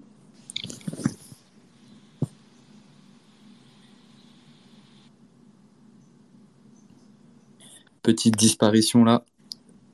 Ah si, c'est bon. C'est qui qui veut parler? C'est Snitchy? Oui, bonsoir. Pardon, je voulais juste, je voulais juste rebondir sur ce que, sur ce que disait Fred. Euh, justement avec une question. À un moment, les banques n'utilisaient pas XRP ou, X, euh, ou euh, XLM, donc Lumens. Il y a eu un prototype entre le Crédit Agricole français et Crédit Agricole suisse. alors, je sais plus si c'était du XRP directement ou si c'était la, la techno dessous, dessous qui était sous-jacente, mais c'était un moment avant que, enfin, que R3 et et Ripple se sépare. Euh, c'était pour les flux euh, transfrontaliers, je crois que c'était 2017 ou 2018. Les mémoires, c'est celle-là. Mais, euh, mais du coup, pour le coup, ça, ça aurait pu fonctionner, entre guillemets, comme infrastructure pour les paiements et le Forex, ça pas, pas pour du paiement, c'était juste pour gérer la balance des comptes et des agences entre les deux pays. Pour avoir une comptable de mémoire. Hein. De mémoire, il n'y a jamais eu de paiement fait par une banque française. Non, sans suis sûr. Je réfléchis en Europe. Il y a Stellar qui avait fait, euh, Stellar, ils avaient fait un truc où en gros, par exemple, pour les paiements à l'étranger, je me rappelle, c'était quand je venais d'arriver dans les cryptos, j'ai bien aimé Stellar parce qu'ils avaient expliqué qu'en gros, lorsque tu envoyais un paiement à l'étranger, par exemple, euh, ce qu'ils faisaient, c'est qu'ils convertissaient ta monnaie en, euh, en, en XLM, donc le, le, token de la crypto-monnaie. Il était envoyé du coup sur le wallet de la personne qui le réceptionnait et ensuite, il était directement converti dans la monnaie, euh, ce qui faisait que euh, tu avais très peu d'arbitrage. Et vu que la, blockchain était assez rapide, euh, bah, tu n'avais quasiment pas de pertes comparé à Western Union ou un truc comme ça. Ça nécessite toujours le dernier kilomètre avec un, une banque ou une agence qui refait la corrélation entre le Stellar et la monnaie locale. C'est toujours le problème. De toute façon, c'est là où ils ont prévu de, de maintenir le monopole. C'est le dernier kilomètre jusqu'à l'utilisateur c'est euh, ton boulanger, tant qu'il n'acceptera pas du, euh, du Stellar, euh, bon courage. Ouais, mais c'était justement c'était converti dans la monnaie via leur application. Dans la monnaie. Ouais, mais par leur application, il y avait forcément une conversion vers une agence ou un issueur de paiement ou une banque qui, elle, faisait le paiement et qui envoyait le paiement après à, au boulanger, hmm. tu vois. Ouais. c'est ce qu'a bah, fait d'ailleurs le Salvador. Salvador, ils sont passés par euh, un faux réseau Lightning derrière et ils ont, alors j'ai plus le nom de la boîte en tête, hein, mais c'est des proches en plus de, de Bukele qui font euh, le dernier kilomètre. D'accord. Ok. Oui, brièvement sur Salvador, moi j'ai une question parce qu'en fait je crois qu'ils n'utilisent pas le vrai, euh, le vrai réseau Bitcoin mondial. Oui, c'est ce que Ils utilisent un peu leur fork à eux, quoi. C'est de ce que j'ai compris. C'est un, un, faux Lightning, c'est le même principe que Lightning et tout mais ils ont leur, quand même leur propre nœud et euh, il n'est pas interopérable. D'accord, c'est-à-dire que euh, je peux pas brancher euh, mon, Blue Wallet, enfin faire des, des, des transactions vers, le, vers le commerçant c'est du Salvador. Non, non tu peux pas avec un Blue Wallet directement. Il faut que tu prennes leur application. C'est pour ça que je dis j'ai plus le nom en tête. Mais c'est Chivo. C'est pas le Beach Wallet? Non. Chivo, Chivo Wallet. Ah, Chivo, ouais, Il faut passer par l'infra de, de, Chivo. Par contre, tu peux passer de Blue Wallet à, oui, à Chivo, euh, tes bitcoins. Ouais. Euh, là, en réseau normal. Et après, sur le réseau Chivo, là, tu peux faire ton paiement au McDo ou au Starbucks. D'accord. Euh, de Déco Bitcoin avait fait une vidéo très bien quand il avait fait un V-Bug là-bas où tu le vois très bien. C'était d'ailleurs ce qu'il avait pris dans, ses bagages quand il était parti là-bas parce qu'il s'était tous invité pour aller hein, euh, faire la siesta là-bas au Salvador et découvrir comment c'était bien. Euh, là, il pourrait aller faire une visite de la nouvelle prison de, de Bukele, il serait content d'ailleurs. Euh, désolé pour la vanne. Euh, et tu voyais très bien qu'en fait, bah, c'était pas, c'était pas libre, quoi. Tu pouvais, enfin, d'ailleurs, ils étaient même, les gens pouvaient pas prendre les, alors je sais plus combien ils avaient reçu, je sais plus si c'était 50 ou 100 dollars euh, tous les Salvadoriens, ils pouvaient avoir 50, 100 dollars par le gouvernement. Tu pouvais pas les prendre pour directement les mettre sur euh, Lightning, quoi. Tu les avais que dans Chilo. C'était 30. Voilà. Mais tu les avais que dans Chilo. C'était 30, mais pour eux, c'était insane, quoi. C'était quelque chose de. Enfin, c'est gros pour ah eux. Bah, c'est un beau airdrop quand même, déjà. euh, attends, il y a Snitchy qui voulait parler, euh, du coup. Vas-y, Snitchy. Ouais, bonsoir. C'était pour répondre un peu quand vous parliez de, de KYC, donc KYC, etc. En fait, euh, si vous aviez fait un KYC en soi, c'est pas si grave que ça. En fait, euh, on sait que vous avez acheté de la crypto, mais si vous êtes un minimum entre guillemets intelligent, bah vous revendez tout simplement tout ce que vous aviez en KYC et vous euh, rachetez à ce moment-là en non KYC avec du cash, etc. Et il faut surtout pas oublier que, enfin, Bitcoin c'est une monnaie. Enfin donc, ou comment dire, vous pouvez l'accepter justement au moyen de paiement. Donc euh, vous pouvez acheter euh, des trucs n'importe où dans des commerces, etc. Et euh, les revendre après sur des places de marché en Bitcoin. Et à ce moment-là aussi, vous passez aucun KYC et vous faites vraiment, comment dire, de la monnaie trustless. Ouais, ou un swap, tout simplement. Ouais, aussi. Mais du coup, ouais, c'est.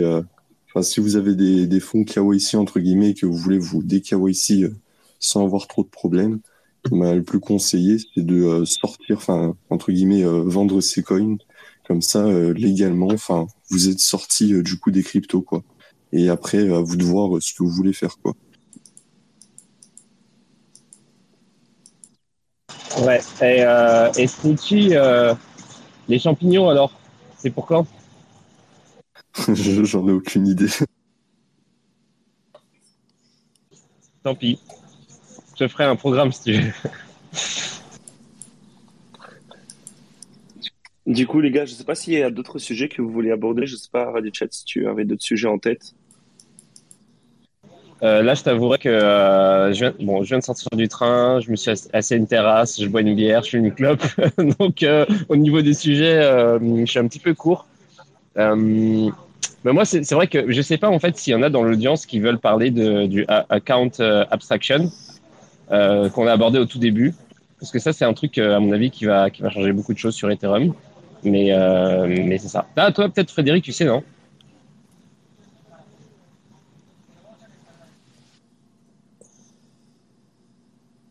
Je sais pas, Fred, on t'entend pas.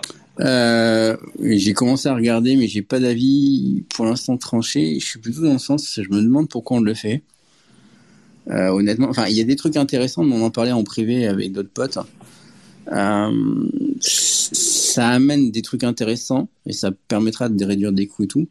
Et en même temps, ça amène des risques en fait de centralisation et de risques de mainmise suivant l'implantation qui peuvent être un peu importants. Mais euh, en fait, ça dépend. Enfin, tu peux pas regarder que le truc tout seul.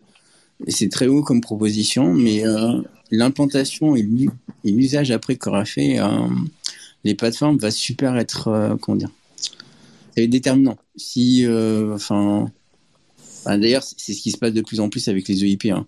Euh, le euh, c'est toujours une belle promesse et tout. Sur le papier, c'est super. Enfin, les bons EIP hein, dans Ethereum. Mais après, ça dépend de l'implantation.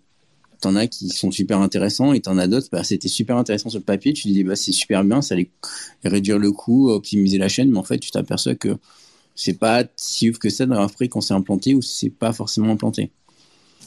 Et, enfin, Fred, euh, réponse de, d'ailleurs, je crois voilà.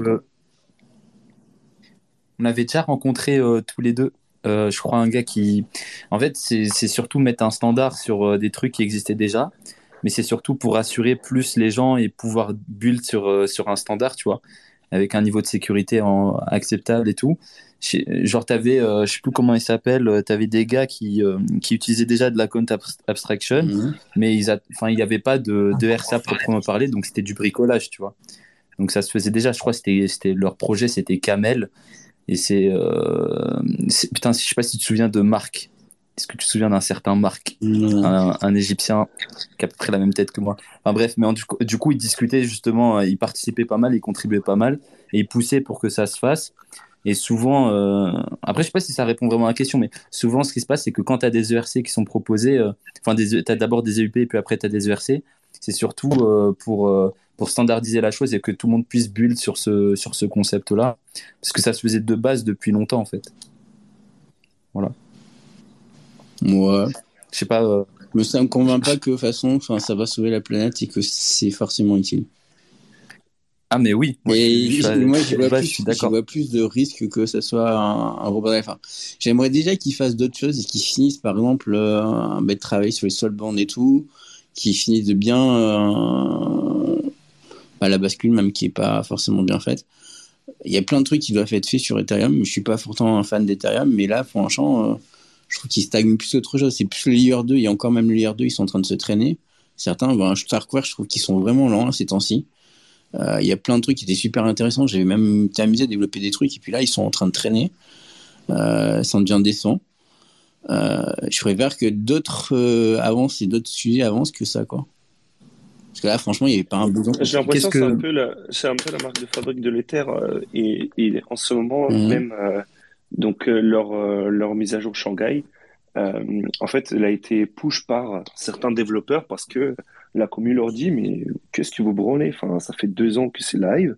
Pourquoi est-ce qu'on peut toujours pas retirer nos Ethers etc et donc tu as certaines personnes qui disent bon bah les gars il faut qu'on fasse un truc euh, il faut qu'on sorte une Ouais, update, il faut que on on sorte quelque chose. Et tu as d'autres qui disent ouais, mais si c'est pas encore prêt, ça pose des risques, etc. Et après, au niveau des terres, le truc, c'est que tu as tellement de risques euh, par rapport à la TVL, par rapport euh, à la place qu'Ether occupe aujourd'hui, qu'en fait, tu ne peux pas te permettre de balancer des updates H24. Donc, je pense que c'est un gros dilemme au sein des équipes aujourd'hui, c'est que bah, d'un côté, tu as tout le monde qui les presse en disant, bon, les gars, qu'est-ce que vous branlez? Et de l'autre côté, tu as, les devs qui disent, non, mais est-ce que vous vous rendez compte de l'enjeu euh, que nous, on a à chaque fois qu'on push un truc? Oui, mais c'est la grande différence entre Ethereum et. Bitcoin. Bitcoin, le système marchait dès le début et, euh, et pourtant son code a bien évolué, mais il n'y a pas de risque plus que ça à, faire évoluer le code. Versus euh, Ethereum, c'était des promesses avec plein de trucs qui étaient prévus dessus, qui sont toujours pas délivrés. Enfin, le côté machine virtuelle euh, universelle est toujours pas prête. Euh, enfin, on peut pas le computer comme ça tant qu'on est. Il y a plein de layer 2 qui étaient là pour faire d'autres choses super intéressantes et qui sont pas finis. On, était dans du bêta test avec pas les fonctionnalités prévues pour ou pas encore prévues. Là, c'est pareil, c'est des fonctionnalités en plus. Bah, tu proposeras un nouveau truc sur Bitcoin, c'est sûr que ça prendrait 4 ou 5 ans. Euh, mais là, il faut qu'ils choisissent leur, euh, camp côté Ethereum. Euh, ils veulent prendre des nouvelles fonctionnalités, où ils disent bah, on sanctuarise le layer 1 et on fait plus rien en layer 1. Et là, par contre, bah, là, oui, ok, on peut regarder que les tokens. Et euh, voir quand on libère les Ethers et point final. Mais par contre, ils arrêtent de faire des conneries et tous les EIP, ils arrêtent de les prendre. Et ils disent bah, ça, vous le ferez en layer 2. Je, pro- je profite un peu Mm. qu'on qu'on est sur, euh, sur Ethereum.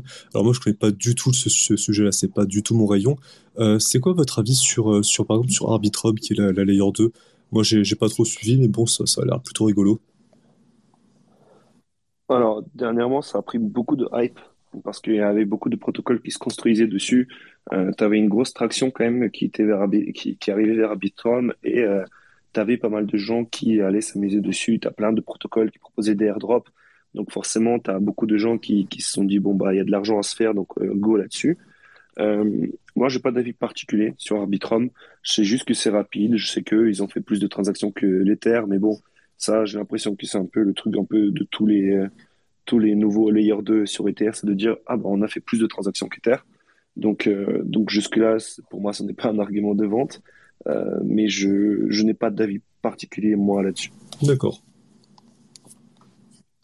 Bah, si- en vrai, euh, si moi je veux bien, euh, je veux bien parler là-dessus. Euh, en vrai, et pour le coup, Arbitrum, c'est quand même un des layers 2 du coup Kawi fait plus de transactions euh, que sur le L1. C'est c'est quand même assez rare pour le. Tout le monde veut faire plus, mais il n'y a pas tout le monde qui a réussi à faire plus. Et euh, là, pour le coup, Arbitrum a réussi. Mais en gros, moi j'ai un avis un peu euh, pessimiste, je dirais, sur Arbitrum. Parce que si vous voulez, en gros, ils ont profité de l'effet de groupe, c'est-à-dire qu'il y a eu la hype des L2 où euh, bah ouais, tout le monde, euh, tout le monde construit sa solution dessus. C'est euh, la première version avec les optimistiques et les fraud proof qui sort, ça marche plutôt bien effectivement. Il y a plein de, de protocoles DeFi qui arrivent à, à générer du real yield. C'est quand même intéressant par rapport à tous les, les vieux business models de merde qu'on a vu avant avec euh, avec euh, bah tu sais des, des tokens de gouvernance à chier. Et juste bah on, on fait une, une hyperinflation pour pour reward tous les euh, tous les utilisateurs, mais au final c'est c'est pas plus sustainable que ça sur le long terme. Donc il y a quand même des protocoles comme GMX qui sont arrivés dessus. Il y a Velas aussi, enfin tous ces euh, perpetual dex aussi qui sont intéressants. Euh, par contre, moi, je pense sincèrement que, euh, enfin, à terme, ça va se faire graille, mais puissance 1000. Enfin, si en tout cas le Parce que moi, je trouve, tu vois, Fred, tu disais que ça avançait pas spécialement sur les L2 de, tu vois, que ce soit Starknet et tout ça. Moi, je sais que j'ai pas mal étudié ça avant, là, de me tourner vers, euh, bah, vers Monero et Bitcoin, plus euh, en ce moment en profondeur. Et j'avais fait un petit peu de recherche là-dessus, et quand même, il y a, y a, y a énormément d'activités sur, euh, sur les deux. Par exemple, on regarde sur Arbitrum, c'est assez intéressant de voir ça.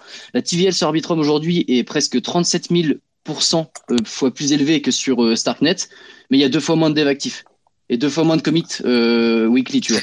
Donc c'est quand même intéressant de voir que l'activité des développeurs est beaucoup plus active sur les ZK que sur les, euh, les optimistiques. Et en fait, le problème des optimistiques, c'est que on part du principe, imaginons que le marché des NFT continue de se dérouler sur Ethereum. Globalement, c'est là qu'il y a le plus de consommation. Non, c'est Uniswap qui consomme le plus de gaz en ce moment, mais euh, je pense que dans un bull run, on va avoir beaucoup de gaz qui va être consommé par le par le secteur NFT. Et en fait, on va se retrouver euh, on devrait se retrouver, je pense, avec euh, Arbitrum. Le problème, c'est que tu as toujours cette, euh, cette dispute période où si tu veux retourner, enfin, reprendre tes liquidités du L2 et les remettre sur le L1, il faut attendre 7 jours. Donc là, tu as, euh, des intermédiaires qui peuvent permettre de, de, de cut un petit peu ce problème-là en fournissant des liquidités upfront le temps que les 7 jours se passent. Et puis, ah, bah, ils prennent une petite commission. Ouais, un petit peu. Et en fait, tu vois, ils prennent, ils prennent une commission dessus. Donc c'est normal, tu fournir un service, mais par contre, ça, ça marche sur les tokens fongibles. Mais tes NFT, tu peux pas. Donc en fait, euh, si, tu mintes n'importe quoi sur ton, sur ton L2 et que demain ça, part en couille et que du coup tu dois attendre, enfin qu'il y a une espèce en gros de, de bank run euh, des L2, tu vois, où tout le monde veut retirer tous ses NFT, tout ça, ça va encombrer la chaîne, mais à, un level mais euh, colossal. Et en plus de ça, les gens ils vont, vont devoir attendre 7 jours avant que leur NFT soit vraiment disponible sur la L1 et avec ça, tu peux avoir un, je sais pas, je sais pas si ça pourrait arriver qu'un vecteur d'attaque pourrait arriver que par exemple, il y ait tout le monde qui, euh, qui génère des fraudes proof à ce moment-là et que ça encombre à mort les nœuds ou tous ceux qui doivent bah, du coup euh, gérer ces disputes-là. Euh, je sais qu'il y, y, a quelques risques quand même pour l'utilisateur qui serait éventuellement de bah, juste ses fonds se retrouver niqué parce que le jour où tu as un gros problème sur les smart contracts d'Ethereum, enfin de, de Arbitrum, pardon, et que les gens veulent retirer leur liquidité, ils ne peuvent pas. Alors que par exemple sur Starknet, ils ont implémenté un truc qui est intéressant. C'est euh, alors je sais plus comment ça s'appelle exactement, mais c'est euh, c'est une fonction qui permet à un utilisateur de push et de forcer un retour de ses liquidités sur le L1 sans, enfin vraiment instant quoi. C'est euh, c'est en une transaction, ils peuvent récupérer sur leur adresse L1 toute leur liquidité et donc c'est une espèce de, filet de sécurité qu'il n'y a pas par exemple sur Arbitrum. Moi je pense qu'Arbitrum ça a vraiment plus profité de l'effet de réseau de la hype L2 et donc il y a toutes les liquidités qui ont été là-bas plus les airdrops et euh, le fait que tout le monde cherchait de la thune comme euh, comme tu disais avant. Et euh, par contre au final en termes technologiquement parlant euh, bah, les ZK sont mille fois plus intéressants, que ce soit pour l'optimisation de l'espace de bloc, euh, et puis même pour pour le reste quoi. Enfin, il y a, y a, enfin, je trouve en tout cas que à terme, pour moi, ça se, la technologie optimisme va juste va juste euh, s'éteindre en fait. C'est c'est une, une espèce en voie de disparition, je dirais. Voilà mon avis. Ok, ok, super.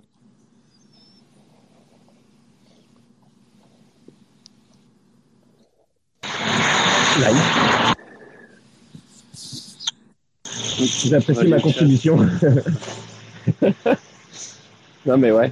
moi, moi, personnellement, j'ai euh, rien à dire. Honnêtement, euh, je trouve que le débat est quand même. Euh, beaucoup dans, dans, le côté un peu tech, beaucoup plus tech que, que ce qui était prévu de base, je pense. Mais c'est super intéressant parce que euh, d'avoir le, le, retour des personnes qui, qui sont beaucoup plus tech aussi. Moi, ça me permet d'apprendre des choses puisque je ne suis pas du tout en tech. Donc, avoir des gens comme euh, Archie, Fred euh, ou même euh, tous ceux que je ne connais pas pour le coup. Mm. Par exemple, Rami, je, je, je, première fois et pareil pour le crypto ancien. En tout cas, en tout cas, je, je n'avais jamais, on n'a jamais participé à un space ensemble. Frédéric, je sais qu'il est technique, donc ça rien de nouveau par ici. J'étais pas au courant. mais c'est aussi intéressant. J'étais pas au courant que j'étais technique. Tu connais plus de choses que moi, donc à partir de là, je considère que tu es technique. Euh, mais, euh, mais, mais, mais, je trouve que c'est un, un, aspect assez intéressant, peut-être moins abordable pour des personnes qui, qui sont. Non, mais à, terme, à terme, ils ne le verront même pas. Tu vois l'implantation, par exemple, tu prends argent, euh, à part euh, quand tu dois déplacer les, les fonds, mais quand tu es un nouveau utilisateur d'argent, par exemple, tu ne vois même pas que tu es en, sur Zcasting. Euh, à terme, les gens ne verront même pas, ils ne seront même pas qui seront les de Le, la majorité, 80% des gens, enfin, si vous faites une adoption, 80% euh, ne seront même pas sur quel layer ils sont. Et d'ailleurs, c'est ça qui est assez marrant, c'est que la compétition et le concours de bits entre layers, euh, ça sera plutôt par rapport à la porte d'entrée, quoi. Euh, puisque de toute façon, bah, les gens ne sauront même pas où ils sont passés. Hmm. Ouais, alors justement, je vais, je vais chauffer Snitchy là-dessus. Euh, on est bien d'accord que la technologie ZK, elle permet euh, d'anonymiser euh, les transactions aussi. Oui. Bah, c'est pas anonymisé, il me semble. C'est euh, quelque chose de un peu plus, enfin, un peu plus tech. Je... Mais pour moi, il n'y a pas d'anonymisation. C'est pas pour anonymiser, de toute façon. La, enfin, la base du ZK Rollup, elle n'est pas pour anonymiser. Mais est-ce que est-ce qu'il y a, il y a possibilité dans, dans le futur que justement il y a il y a des euh, bah, des choses qui se développent qui font que éventuellement on peut, on peut retrouver des propriétés qui sont proches de celles de par exemple Monero euh, avec euh, avec les transactions. Il y a déjà eu des propositions qui ont été d'implantation qui ont déjà été proposées. Alors pas copiant totalement Monero, mais d'autres trucs qui ont été proposés. Et à la base, ce serait plus intéressant puisqu'on aurait même une capacité de computation qui ne serait pas publique. Ça dépend, enfin comment le faire, mais euh, il y a des implantations qui sont assez marrantes. Et pour l'instant, on n'est que sur des implantations qui sont privées. Alors je crois que on parle un moment, enfin, on parle de, de privacy. Euh, à un moment, Vitalik a parlé de euh, d'implémenter les euh, les styles s'adresse sur sur Ethereum. Alors pour rappel, les styles Ouais. s'adresse, c'est un mécanisme qui permet euh, qui permet de masquer le de masquer le receveur d'une transaction. C'est-à-dire qu'en fait, c'est une adresse jetable utilisable une fois. Euh, donc pour pour enfin pour masquer les pistes, enfin pour brouiller les pistes sur la blockchain. Et euh, oui, à un moment, euh, Vitalik avait parlé, enfin d'utiliser ça. Je sais pas trop où est-ce qu'on en est. Euh, mais bon, ça pourrait, ça pourrait être une bonne idée. Enfin, moi, je pourrais revenir sur Ethereum. Enfin, j'ai commencé à le mettre un petit peu, mais euh, je pourrais vraiment me mettre à fond euh, le jour où je saurais c'est, euh, enfin, il y a vraiment plein d'outils qui sont vraiment conçus pour la pour la privacy. Euh, là, en l'état, ça, ça m'a jamais vraiment intéressé Ethereum. Je regarde tout ça de tout ça de loin. Ouais, je vais pas Après, revenir. moi, je me dis un truc quand même, c'est que enfin, si on part, euh, imaginons par exemple, je sais qu'il y a l'implémentation ZK, elle est là, euh, qu'il y a les self adresses, etc. Je me dis juste que euh, sur une adresse, si on sait, par exemple, effectivement, le, le- en, thé- en théorie, en fait, la théorie ZK, c'est comme tu disais, Fred, c'est pas vraiment une question d'anonymat, mais c'est juste que les infos que tu, enfin, tu vas juste prouver qu'un, euh, que certaines infos sont vraies ou qu'une computation a été bien exécutée selon, voilà, selon un certain, selon une certaine, euh, selon les règles que tu as décidé, euh, que tu as implémentées dans ton circuit de, de- enfin, dans ton, dans ton système de preuve. Mais par contre, euh, en fait, je me dis juste que si le ledger est public derrière, en théorie, même si euh, tu fais, je sais pas, un, nombre X de transactions entre un moment A où tu as pu voir le compte, parce que c'est vraiment un account base, hein, c'est pas comme un UTXO based modèle. Euh, Pour la gestion de, des comptes, c'est vraiment, bah, c'est littéralement, tu as compte A à tant d'Ether, compte B à tant d'Ether, la transaction euh, du compte A vers le compte B contient 10 Ethers, tu le renotes, tu enlèves 10 Ethers euh, sur le compte A et tu rajoutes 10 Ethers sur le compte B. C'est vraiment un modèle de compte très simple. Je me dis que tu peux faire n'importe quel nombre de transactions entre les deux. Si tu es capable de voir à un instant T combien il y avait de d'Ethers sur ce compte-là et combien il y en a après, bah le fait que ce soit privé ou pas, on s'en fout un peu parce que du coup tu sais combien a été enlevé en fait. Bah, c'est comme coup, ça que je- fonctionne euh, Zach, euh, Zach XBT avec euh, Tornado Cash. Il regarde les mecs qui déposent 150 000 Ethers euh, à l'instant T. Il regarde à quel moment il y a un mec qui retire 150 000 Ethers. Euh, tu vois qu'il y a personne d'autre qui a rajouté autant d'Ethers entre temps. Il sait très bien Mhm. que les deux comptes appartiennent à la même personne. Donc je sais pas trop comment prendre la. je- J'ai pas encore trop les compétences techniques pour savoir euh, vraiment si c'est efficace d'implémenter une des couches de privacy sur euh, un ledger public euh, du coup au final. Après, si ça marche parce qu'on a on a tout ce qui est CoinJoin etc sur euh, sur euh, sur Bitcoin et tout, donc euh, j'imagine qu'il y a quand même des. euh, Enfin, il y a aussi les PageJoin. J'avais euh, vite fait euh, regarder dans le dans le SpaceX la dernière fois, mais il y a des méthodes qui existent pour, euh, pour pouvoir anonymiser un peu tes fonds et tout ça, mais je me demande si juste implémenter vite fait des self adresses comme ça entre les deux va vraiment rajouter euh, de la privacy euh, in fine. Je suis Dans, l'absolu, non. Euh, après, enfin, je sais pas, faudrait peut-être faire un, un concept, euh, enfin des, des, des, des wallets spéciaux euh, utilisés, enfin qui, qui marcheraient comme sur Monero où tout le monde se, enfin tout le monde se mélange des fonds avec tout le monde. Euh, là, peut-être que ça pourrait être intéressant. Et c'est qu'en fait, même si la, la personne a à l'instant T euh, 10 Ethers, enfin en, en, en réalité 10 Ethers, et ben ce que tu vois, c'est à l'instant T, il a, il a 3, à T plus 1, il a 150, à T plus 2, il a 12, et ainsi de suite. Et puis, enfin, que, que ça. Je je- je sais pas Ouais, je sais pas trop comment on pourrait implémenter ça, mais ça pourrait être, ça pourrait être rigolo, tu vois. Est-ce que vous pensez que euh, éventuellement, euh, dû au fait que sur Ethereum justement, il y a, c'est là où, il y a- où se passe tout le développement et qu'il y a eu le network effect euh, aussi, euh, et avec éventuellement à long terme, est-ce que c'est possible que Ethereum phagocyte en fait tout le tout l'écosystème dans le sens où ça va remplacer toutes sortes de euh, de cryptos qui ont telle euh, euh, telle fonctionnalité, etc. Qu'en fait finalement Ethereum va va va, va prendre la place de, de, de toutes ces technologies qui, qui, sont genre un petit peu éparses. à mon sens, non. Est-ce que Et je vais t'expliquer pourquoi. Euh, parce qu'en fait, Ethereum, c'est, pour, pour moi, c'est vraiment le, le, le, la spéculation immobilière pour les pauvres. Tu vois, c'est, c'est tous les pauvres qui, qui peuvent pas trop spéculer dans l'immobilier qui se ruent sur Ether. Et ça, ça restera pas plus que la spéculation. Alors qu'il y a des, cryptos vraiment très, très, pour un usage très spécifique. Bon, euh, moi, je suis, enfin, je suis pas un Monero euh, maximaliste, je suis un Monero extrémiste, mais qui sera vraiment conçu pour ça. Euh, d'autres, enfin, enfin d'autres, par exemple, les, transactions Bitcoin qui auront vraiment un usage très particulier. Et puis, euh, puis voilà, puis il y aura, y aura tout le reste. Enfin, chacun, chaque usage aura, aura sa, sa, crypto. Et euh, oui, Ether, il va juste bouffer limite le côté, le côté spéculatif, enfin le côté entre guillemets singerie, tu vois. Oui, mais par exemple, tu prends des chaînes à la con comme Solana ou Alron qui sont pas capables de marcher 24 heures sur 24. À terme, même s'il y a des crétins dessus qui font des pumps et tout, qui sont influencés par 3 tonnes d'influenceurs et euh, 3 tonnes de promos euh, d'applications à la con, à un moment, peut-être qu'ils vont se dire euh, on va peut-être lâcher l'affaire, on va aller sur une chaîne qui est capable de marcher 24 sur 24 ouais. quand même. Mais sinon, euh, moi, je voulais rebondir sur le, le, côté privacy de tout à l'heure. Moi, je trouve ça marrant d'essayer d'ajouter de, la privacy dans un réseau où, où les gens n'ont pas leur nœud, en fait. Bah, enfin, ouais. Je veux dire que tout le monde est sur ClearNet. Les gens, ils n'ont même pas leur nœud. Ils peuvent, et même s'ils ont leur nœud, ils le font même pas tourner sur Tor parce que il euh, y, y, a un haut risque de desync et tout. Donc, euh, bon. Enfin, c'est bizarre de parler de privacy alors qu'au final, tu doxes ton IP à la fin. Enfin, qu'est-ce qui se passe?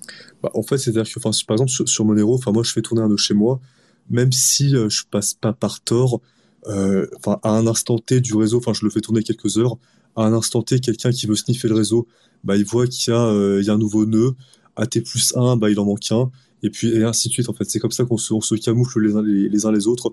Voilà, si si tout le monde fait ça, on fait tourner quelques heures chacun, enfin quelques heures par jour ou par semaine, et puis après on déconnecte.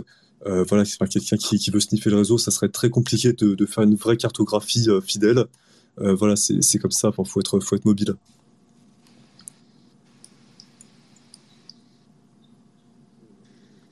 Les gars, okay. moi malheureusement, je vais devoir y aller. Je... Ouais. J'ai ma copine qui essaie de dormir à côté et moi je parle ultra fort. Donc, du coup, je suis désolé, je vais devoir faire un petit peu, un petit peu avant. De toute façon, ça fait deux heures qu'on a lancé le space. Donc, on a, on a abordé pas mal de sujets. Du coup, n'hésitez pas à suivre tous les intervenants qui, qui, qui sont passés. Euh, et, et, si Archie, parce que je vois qu'il y a encore des demandes, je pense qu'il y a encore beaucoup de gens qui ont des choses à dire. Si vous voulez relancer un space, même Radio Chad, si tu veux relancer un space toi euh, derrière, euh, n'hésitez pas. Merci en tout cas pour tous les tous les intervenants. Merci Fred, merci Archie, merci euh, Rami, merci Crypto Mention, merci Snitchy, merci à tous les gens qui sont passés. Merci à bientôt. Et merci à tous ceux qui ont ouais, Bonne soirée à toi, mec. Bonne soirée à toi, mec. Ouais. Bonne soirée. Du coup, je vous dis bonne nuit. Et du coup, j'ai enregistré le space euh, crypto chat, comme ça tu pourras le repartager si tu veux. Ok, super. Bah ouais, je, je, vais, je vais le repartager et je vais faire un résumé aussi. Donc comme ça, euh, ça super. Ça sera parfait. bah merci de l'avoir hébergé, hein, honnêtement. Euh, désolé pour le, pour le bug et tout. C'était une super, okay, c'était une super. Allez, Merci salut. à toi encore pour l'invitation. Bonne soirée à tous. Salut.